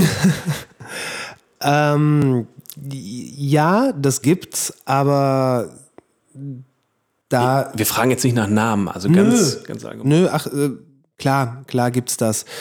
Ähm, ich ich habe auch schon ich habe auch schon äh, Konzerte designt, ausgestattet, betreut, whatever, von Bands, die ich, äh, die ich überhaupt nicht gut finde. Also die ich, die ich sogar auch doof finde. Ähm, ja, natürlich keine Namen. Ähm, aber das ist dann, das ist dann, das, das, dann kommt das Ganze aus einer anderen Richtung. Äh, in dem Moment habe ich dann nicht zu bewerten, ob das, was von der Bühne kommt, mir gefällt oder nicht. Also einfach im Zuge deiner Professionalität. Richtig, weil, ne, wenn, da kann man, in dem Moment kann, kann ich dann relativ gut switchen und dann muss ich nicht Fanboy sein, äh, sondern dann kann ich einfach mal versuchen, Profi zu sein. Und dann sage ich, okay, das, äh, die Musik, die da von der Bühne kommt, ähm, die gefällt mir nicht. Aber hier sind äh, hunderte oder tausende andere Leute im Raum, denen gefällt das und denen bedeutet das was. Und äh, dann kann ich zumindest meinen Part an so einem Abend vernünftig regeln ähm, und dafür sorgen, dass es gut klingt. Und dass die Leute, denen das was bedeutet, dass es für die so toll ist, wie ich es mir wünschen würde, wenn ich zu einem Nine Inch Nails Konzert gehe, dass es gut klingt. Ja. Ähm, jetzt bist du ja mehr oder weniger, ich nenne es mal der, der gute, unsichtbare Geist des Abends. Ne? Also, das, wenn du das gut machst, nimmt man dich gar nicht wahr mhm. und es läuft alles. Bist aber auf der anderen Seite nah dran an den, ähm, ja, nennen wir es mal, äh, Lichtgestalten, äh, die dann da quasi mhm. als Propheten ja. äh, vor ihre Zuhörerschaft äh, treten. Ja. Und und äh, da ist natürlich wieder die, die, die Frage, also wo, wenn wir beide auch so an unsere Biografie denken, als wir unsere ersten äh, drei Akkorde äh, drauf hatten, haben wir auch davon geträumt, dass wir äh, Stadien füllen wahrscheinlich. Ja, klar. Mit dem, was man da macht. Und jetzt bist du relativ nah dran, also, in der, also nah dran in einer anderen Position, darfst auch mit auf die Bühne, aber eigentlich sind die Leute wegen wem anders da. Ja. Und die Frage, die sich stellt, ist ja, ähm, ist das tatsächlich dann alles so geil, wie man sich das von vor der Bühne vorstellt? Oder kriegt man da hinten mit, dass, dass, dass man sieht, ach, die Leute haben jetzt irgendwie, da kommt einer auf die Bühne, der jetzt auch keinen Bock hat oder der auch nicht ausgeschlafen ist oder der irgendwie auch gerade ein ganz anderes Problem mit sich rumschleppt und jetzt abliefern muss. Oder ähm, also sieht, sieht, ein, sieht ein Künstler äh, von dem Blick von, von, von hinten auf die Bühne anders aus als von vorne? Ja, tut er. Tut er durchgängig oder ist das ähm fast also zu der eine mehr, der andere weniger, würde ich sagen. Ähm, ich habe Künstler erlebt, die auf der Bühne eine äh, eine ulkige Rampensau darstellen, die ähm, der der abgeneigte Betrachter als lächerlich bezeichnen würde, die aber im Vorfeld so unglaublich viel Detailverliebtheit ähm, in die Produktion legen, die dann wirklich teilweise mit mir durch, durch die Räumlichkeiten gehen und fragen, wie ist denn der Klang hier in dieser Ecke und hören die zehn Leute da oben äh, in der auf der Kanzel überhaupt hören die das gut? Haben wir da die entsprechenden äh, Delay-Lines installiert, die sich die dann, die dann sagen, okay, ich, ich habe hier dieses Mikrofon, aber ich glaube, ähm, in dieser Umgebung wäre ein anderes Mikrofon besser. Die darüber reden, das Licht kann da nicht stehen, weil dann äh, könnte, könnte durch den Abstrahl von irgendeinem Objekt ein, ein Gast äh, nicht genug sehen der, der, das Level an Perfektionismus, was immer mehr Künstler in einem beängstigenden Maße an den Tag legen, ist nicht zu unterschätzen. Und äh, man darf halt nicht sich vertun. Ganz, ganz viele Leute, die stellen eine Person auf der Bühne dar. Das ist dann ihre Bühnenpersönlichkeit. Und es gibt einige, wo, wo, wo dann, gut, da kann man nicht sagen, wer, wer zuerst da war, aber wo man sagen kann, die sind äh, auf der Bühne genauso wie äh, abseits der Bühne. Das hängt aber auch immer mit der Kunstform zusammen, weil Ähm, Stichwort Authentizität. Also wenn ich, wenn ich authentisch bin, muss ich eigentlich auf der Bühne genauso sein wie nee, daneben? Nee, würde ich nicht sagen. Ich meine, guck dir jemanden wie, wie zum Beispiel Helge Schneider an. Niemand würde erwarten, dass dieser Mensch abseits der Bühne genau so ist, wie er ist. Aber es gibt eine Nähe. Ja, es gibt eine Nähe, aber bei ihm würde ich zum Beispiel sagen, ähm, und das ist jetzt rein spekulativ, das ist in Gedanken. Also ich weiß, dass Helge Schneider ein sehr, sehr intelligenter Mensch ist und ich weiß, dass das, was auf der Bühne ähm, passiert, da hat dann der Mensch, der abseits der Bühne ist, der auch Helge Schneider ist, sich sehr viele Gedanken drüber gemacht. Also das soll schon da so sein. Und das ist etwas, was bei vielen Künstlern ähm, der Fall ist. Das, und das ist aber auch gar nicht das Problem, dass die außerhalb der Bühne ähm, was anderes sind als auf der Bühne. Und das, das, das ist auch nicht schlimm. Und ja, teilweise sind Leute auf der Bühne die größten Spaßmacher und man hat vorher noch mitgekriegt, ähm, die hatten, keine Ahnung, irgendwie einen tragischen Fall in der Familie äh, und äh, die sind vielleicht auch noch krank. Und also das ganze menschliche Drama, was jedem von uns passiert. Aber diese Leute, die schaffen es dann fast immer, auf der Bühne an zu sein und das zu tun, eben auch Profi zu sein und den Leuten das zu geben, weswegen die gekommen sind. Und das kann man nicht wirklich mit sich verstellen argumentieren, ähm, denn das, was auf der Bühne passiert, ist ja vorher in ihrem Kopf entstanden. Und das Einzige, was ich wirklich schlimm finde, und das ist nicht exklusiv für Künstler, äh, das ist eigentlich so für alles, das ist so Halbärschigkeit. Also nichts würde mich mehr ankotzen als Gast eines Konzertes, äh, wenn da jemand auf die Bühne kommt und so, so eine Null-Bock-Haltung an den Tag legt. Und damit meine ich, meine ich nicht die Null-Bock-Haltung eines, äh, um große Legenden aufzuzählen, eines Kurt Cobain. Weil der hatte keinen Bock. Der wollte das so nicht. Ja. Ähm, Aber es funktioniert ja auch trotzdem, das muss man ja sagen. Das hat ja, ja keiner übel genommen. Ja, das ist richtig. Nein, aber so, so Leute, die dann wirklich äh, die es dann, dann schlecht machen. Die, das erlebst du auch schon ja, mal. Ja. Und, ähm, und also das Publikum bekommt das auch mit. Ja, also es gibt einige, einige Fälle, wo äh, das Publikum, wo es sich auch schon im Vorfeld abgezeichnet hat.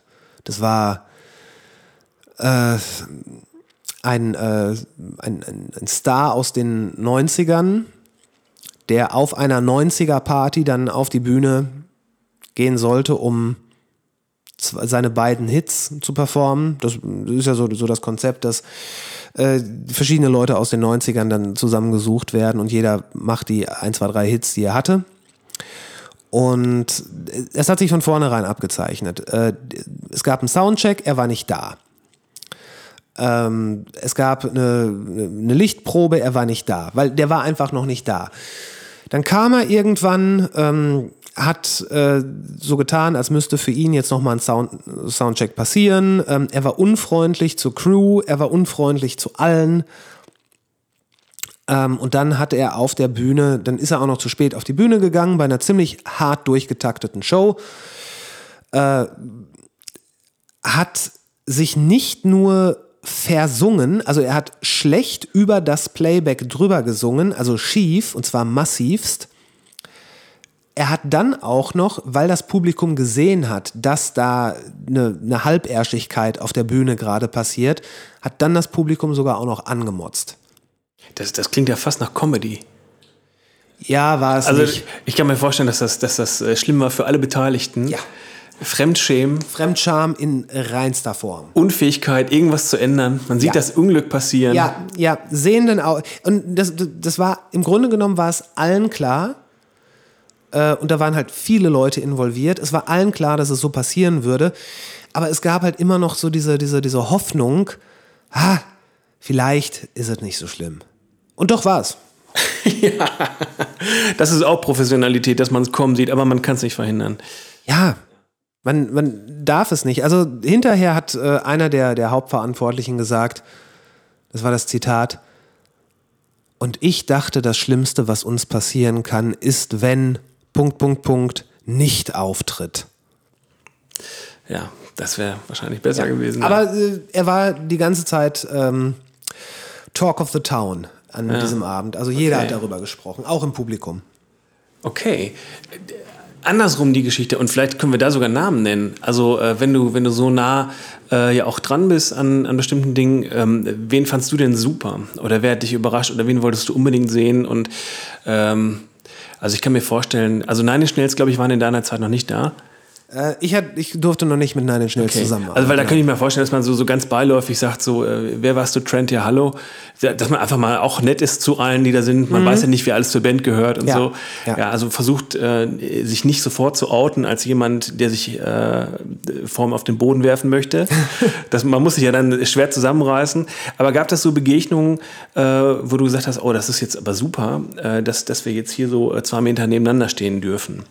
Und das, das gibt mir jetzt auch was. Allein das gibt mir schon was. Ähm, das habe ich in, äh, in einem anderen Podcast schon erzählt. Ich durfte einmal äh, Henry Rollins ähm, mischen. Die, unser Gespräch war sehr kurz. Er sagte nämlich Hey zu mir und ich war den ganzen Abend selig. Na, immerhin. Ja. Ähm, das, da war ich sehr froh, teilhaben zu dürfen, weil ich ein glühender Verehrer von Henry Rollins bin. Ähm, ich hatte einmal, da, da fällt mir der Name nicht ein. Das war so eine, das war eine Jazznummer und der Kontrabassspieler, das war ein älterer Gentleman, ähm, Amerikaner, und äh, wir, haben uns, wir haben uns sehr, sehr gut verstanden. Er war sehr relaxed äh, und hat hervorragend Kontrabass gespielt. Und quasi so, der Soundcheck war früh fertig. Äh, wir saßen dann hinterher noch, also da, vor dem Auftritt im Backstage und haben uns gut unterhalten. Er hat Stories aus New York erzählt. Äh, und wir haben uns, also es war ein sehr angenehmes Verhältnis. Und äh, dann hat er halt irgendwann darum gebeten, so, äh, wenn, wenn die Crew jetzt den Backstage freimachen könnte, damit die Musiker sich nochmal kurz sammeln können, so 20 Minuten vor der Show. Was wir alle gerne gemacht haben. Und da wurde mir dann gesagt, dass er äh, zehn Jahre lang der Bassspieler von Tom Waits war, dass der mit Donovan zusammengearbeitet hat äh, und viele Namen mehr noch. Ähm, das war das war schön, das so, so einen zu erleben, so von den ganz Großen, ähm, wie cool der war. Ähm, Nathan Gray, den habe ich mal gemischt. Super netter Typ. Ganz, ganz äh, toller Musiker, höflich, freundlich, zurückhaltend, Profi durch und durch, was aber nicht bedeutet, das ist zum Beispiel so einer, der, der äh, offstage genauso ist wie onstage. Und zwar immer der ist immer offen und ehrlich. Der spricht die Leute offen und ehrlich an. Ähm, großartiger Mensch. Ähm, tja.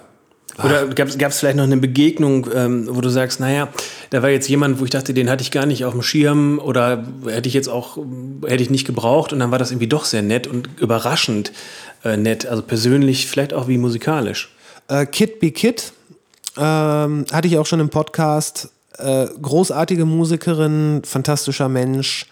Hat mich sehr gefreut. Sie hat jetzt auch, äh, sie hat nicht nur einmal bei Urban Urtyp gespielt, sie hat jetzt auch neulich ähm, bei dem Streaming, der Streaming-Variante von Bochum Total die Bühne gerockt. Äh, ganz fantastische Frau. Ähm, ach, es sind, äh, ich, ich muss, ich muss, ich muss nachdenken, warte. Meret Becker, unfassbar netter Mensch.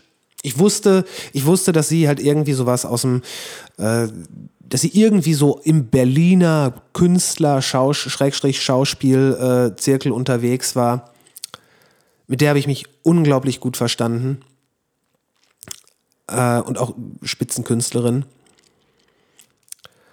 Ähm, also das, als Einblick finde ich das schon okay. Ja, vielleicht fällt mir gleich noch irgendwas ein und ich schreie noch mal so, Ja, ach, gerne, der, der, der und der war toll oder so. Ansonsten, also das, das wären so, Wenn so die Dinge, also ist ja auch immer wieder spannend zu sehen, also da haben wir wieder das Fanboyhafte, ne? Es zieht sich durch und das führt zu genau diesen Begegnungen. Stell dir vor, du würdest das machen, ohne dass du die alle kennst. Mhm. Oder dich für die interessierst. Aber das, ja. Wobei, stopp, äh, tatsächlich, einen, äh, einen muss ich noch erwähnen. Ich dachte im Vorfeld, oh mein Gott, das, das, das, das kann nichts werden. Das ist nur lächerlich, das ist nur peinlich. Darf man, darf man jetzt Namen nennen? Ja, darf man. Okay. Denn der hat mich sowas von vom Gegenteil überzeugt.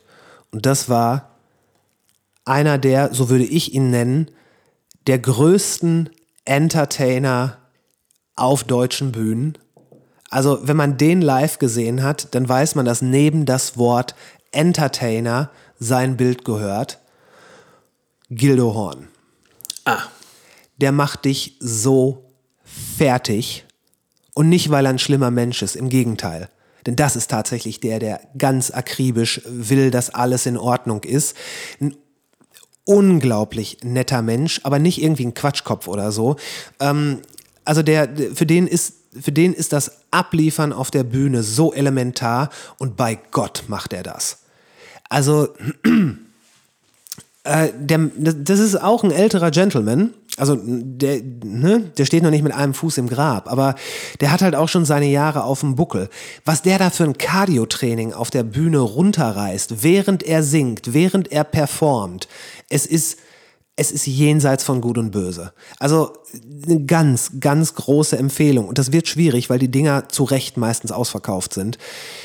Gildo Horn muss man sich, muss man sich live angeguckt haben.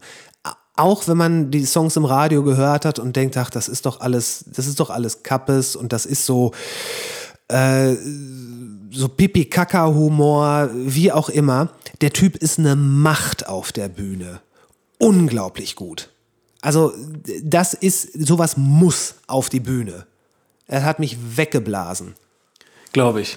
Also so, so haben wir es, äh, glaube ich, auch schon beim, beim ESC damals mal gesehen. Also wo, wo Stefan Raab ihm ja, glaube ich, eine Nummer auf den Leib geschneidert hatte und er ist ja beim ESC angetreten. Du erinnerst dich? Ich erinnere mich, aber vergiss, vergiss es. Den. Da geht noch mehr, offenbar. Ach, der, wie lang, wie lang, äh, das, das würden viele Menschen, würden das allein von der Laufleistung, also von der, von der Bewegungstätigkeit, die dieser Mann da im Rampenlicht, äh, was Hitze bedeutet, was der da abzieht, die würden es nicht durchhalten, nur so oft hin und her zu laufen wie er. Das würden, also das würden die körperlich nicht schaffen.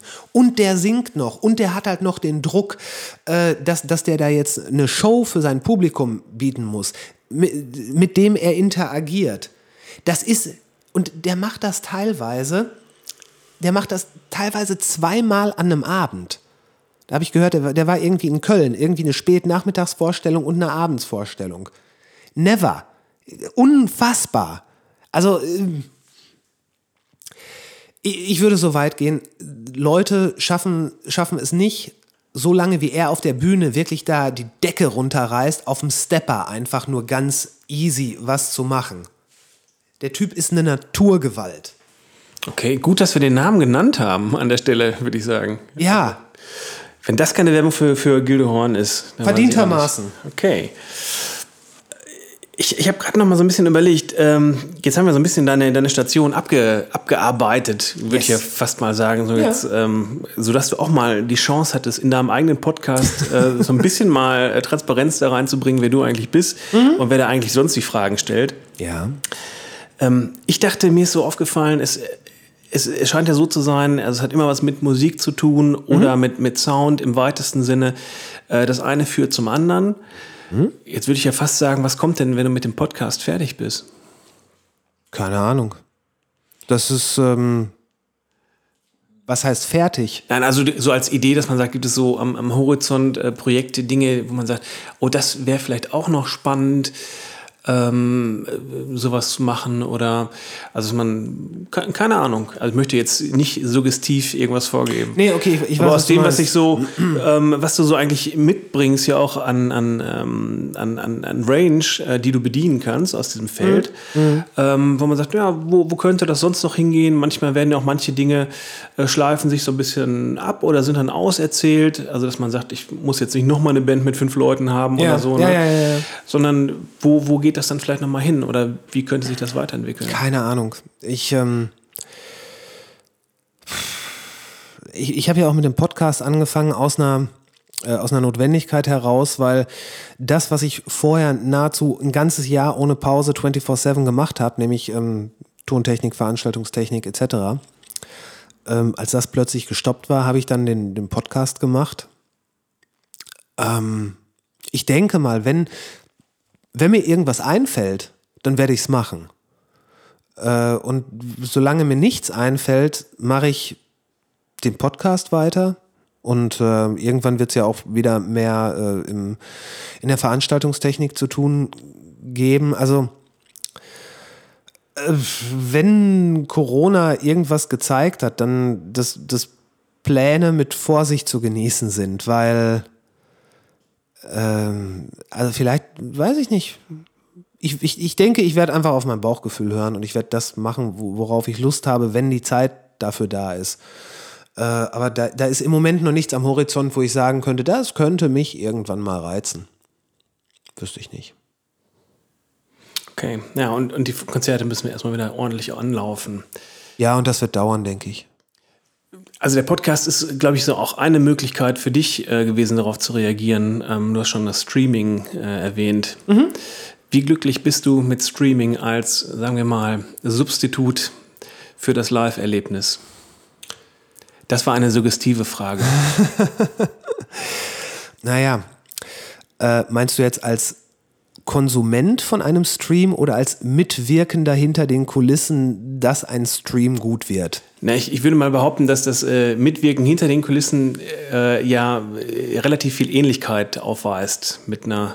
Ja, Also ja. es gibt viele Überschneidungen. Sagen wir es mal mit dem. Ähm, naja, also da, da spielt jetzt jemand und an der Stelle, wo sonst immer die, äh, die Crowd äh, loslegt, passiert dann erstmal nichts. Ich glaube, im Autokino darf dann gehupt werden, aber ähm, ja, so passiert dann nichts, sondern also du bespielst jetzt eigentlich ein anderes Feld. Äh, dein, dein Publikum, äh, für das du sonst Dinge bereitstellst, ist irgendwie nicht da oder woanders. Okay, also ich, ich, ja, ich glaube, ich weiß, worauf du hinaus willst. So, ähm, wie finde ich das?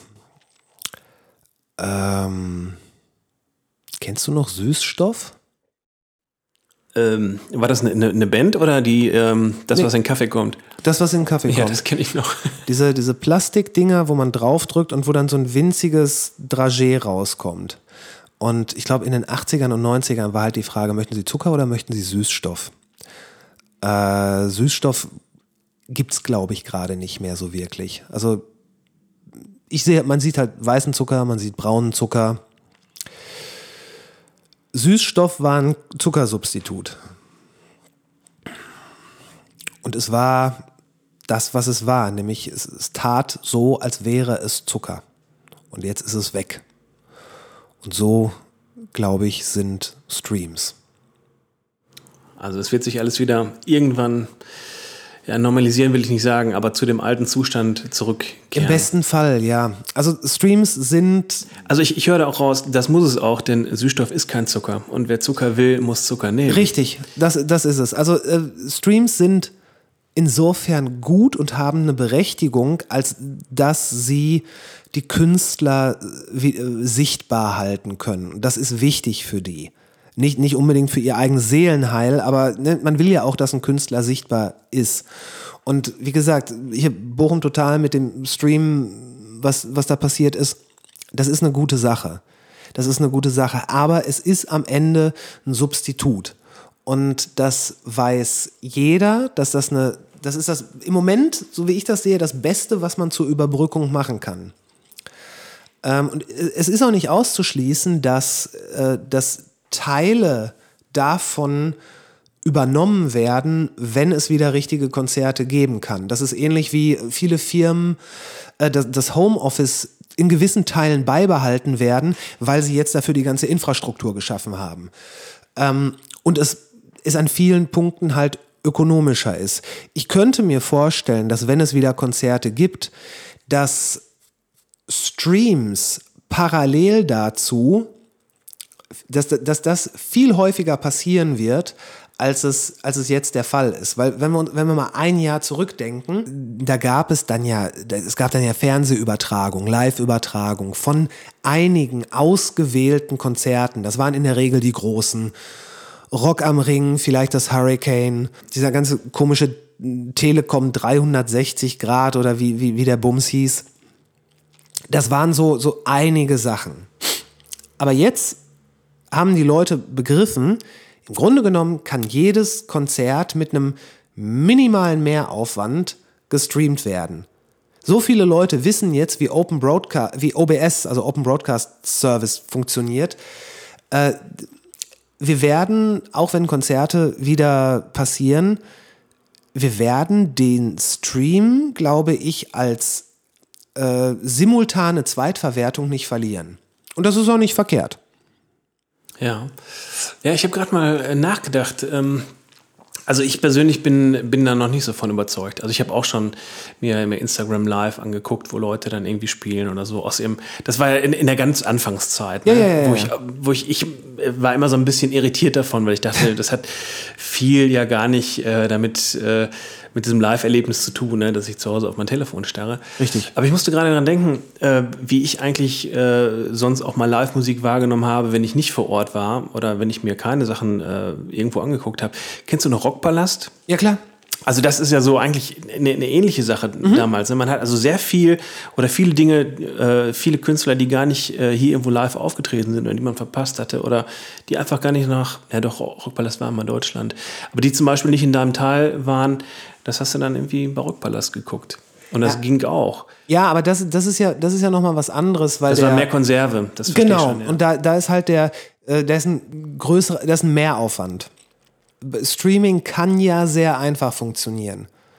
Äh, wenn, Streaming wird ja eigentlich erst dann kompliziert, wenn du mehr als eine Kamera benutzen willst. Ähm, ich glaube einfach, dass es dass vielen auch kleineren Indie-Clubs und so weiter die Möglichkeiten des Streamens nicht äh, genommen werden und vielleicht, vielleicht, weiß ich nicht, vielleicht machen dann kleine Clubs sowas wie ein Bezahlmodell, dass man sagt, du kannst unseren äh, Streaming-Kanal dauerhaft abonnieren, der kostet dich 2 Euro im Monat. Und dafür können die dann, wann immer da ein Konzert ist, sich das angucken im Stream. Und vielleicht, so wie, wie das jetzt ja auch gemacht wird, kann man dem Künstler dann auch noch äh, ein bisschen Tipp geben. Das sind, du hast diese Ideen nicht einfach so raushauen. Die werden jetzt, die werden jetzt übernommen. Das ist eine gute Idee. Die wird jetzt übernommen und hinterher wird jemand behaupten, er hat nie was von dir gehört. Ist mir scheißegal. In, im, äh, ich habe alle eure Daten. Ich kann euch ganz genau tracken. Ich weiß, wer mich hört. Ach, gut, haben wir das auch geklärt. Rechnung kommt. Nee, Quatsch. You're welcome. Ich würde sagen, abschließend ja? ähm, bedanke ich mich, dass ich auch mal einen Podcast ähm, moderieren durfte. Ich glaube, man sagt hosten. Hosten, oh, siehst du, so gut kenne ich mich aus damit. Und äh, ich habe nämlich, das habe ich beim letzten Mal gar nicht erzählt oder ich habe vergessen, was ich erzählt habe. Ähm, ich wollte ja auch mal einen Podcast starten oder ich habe mal darüber nachgedacht. Ich habe ein Jahr darüber nachgedacht, ob ich einen Podcast starten soll. Habe mir ein Konzept und einen Namen überlegt ähm, und habe es dann aber gelassen. Ja, wann kommt dein Podcast jetzt? Auch nicht. Wieso ich komm, nicht? Ich komme einfach immer zu dir. Das macht die Sache, das macht die Sache ja einfacher. Also wenn ich, äh, wenn mir wieder was Spannendes passiert, dann sage ich hier. Dann, ich muss jetzt mal vorbeikommen. Das, das, muss ich jetzt erzählen. Du musst das irgendwo hinten dran schneiden. Dann, Alles klar, äh, machen wir. Das wäre dann, äh, vielleicht wird das so als, als Rubrik, äh, wenn es Sven's irgendwas Corner. passiert. Genau, my two pennies. Ja, und dann einfach, äh, ja, die, die Woche war, lief auch wieder nichts bei mir. Danke, ja. das war's. Ja. Machen wir. Okay. Somit äh, schließe ich äh, in meiner hostenden Funktion auch diesen Podcast und sage, ähm, lieber Chris, vielen Dank für dieses äh, Gespräch, für diese äh, wirklich guten Einblicke und ähm, wirklich äh, schönen äh, Sätze, wo du einige Sachen wirklich ähm, bemerkenswert aus dem Stehgreif echt auf den Punkt gebracht hast. Naja, ich habe ein bisschen rumgedruckst.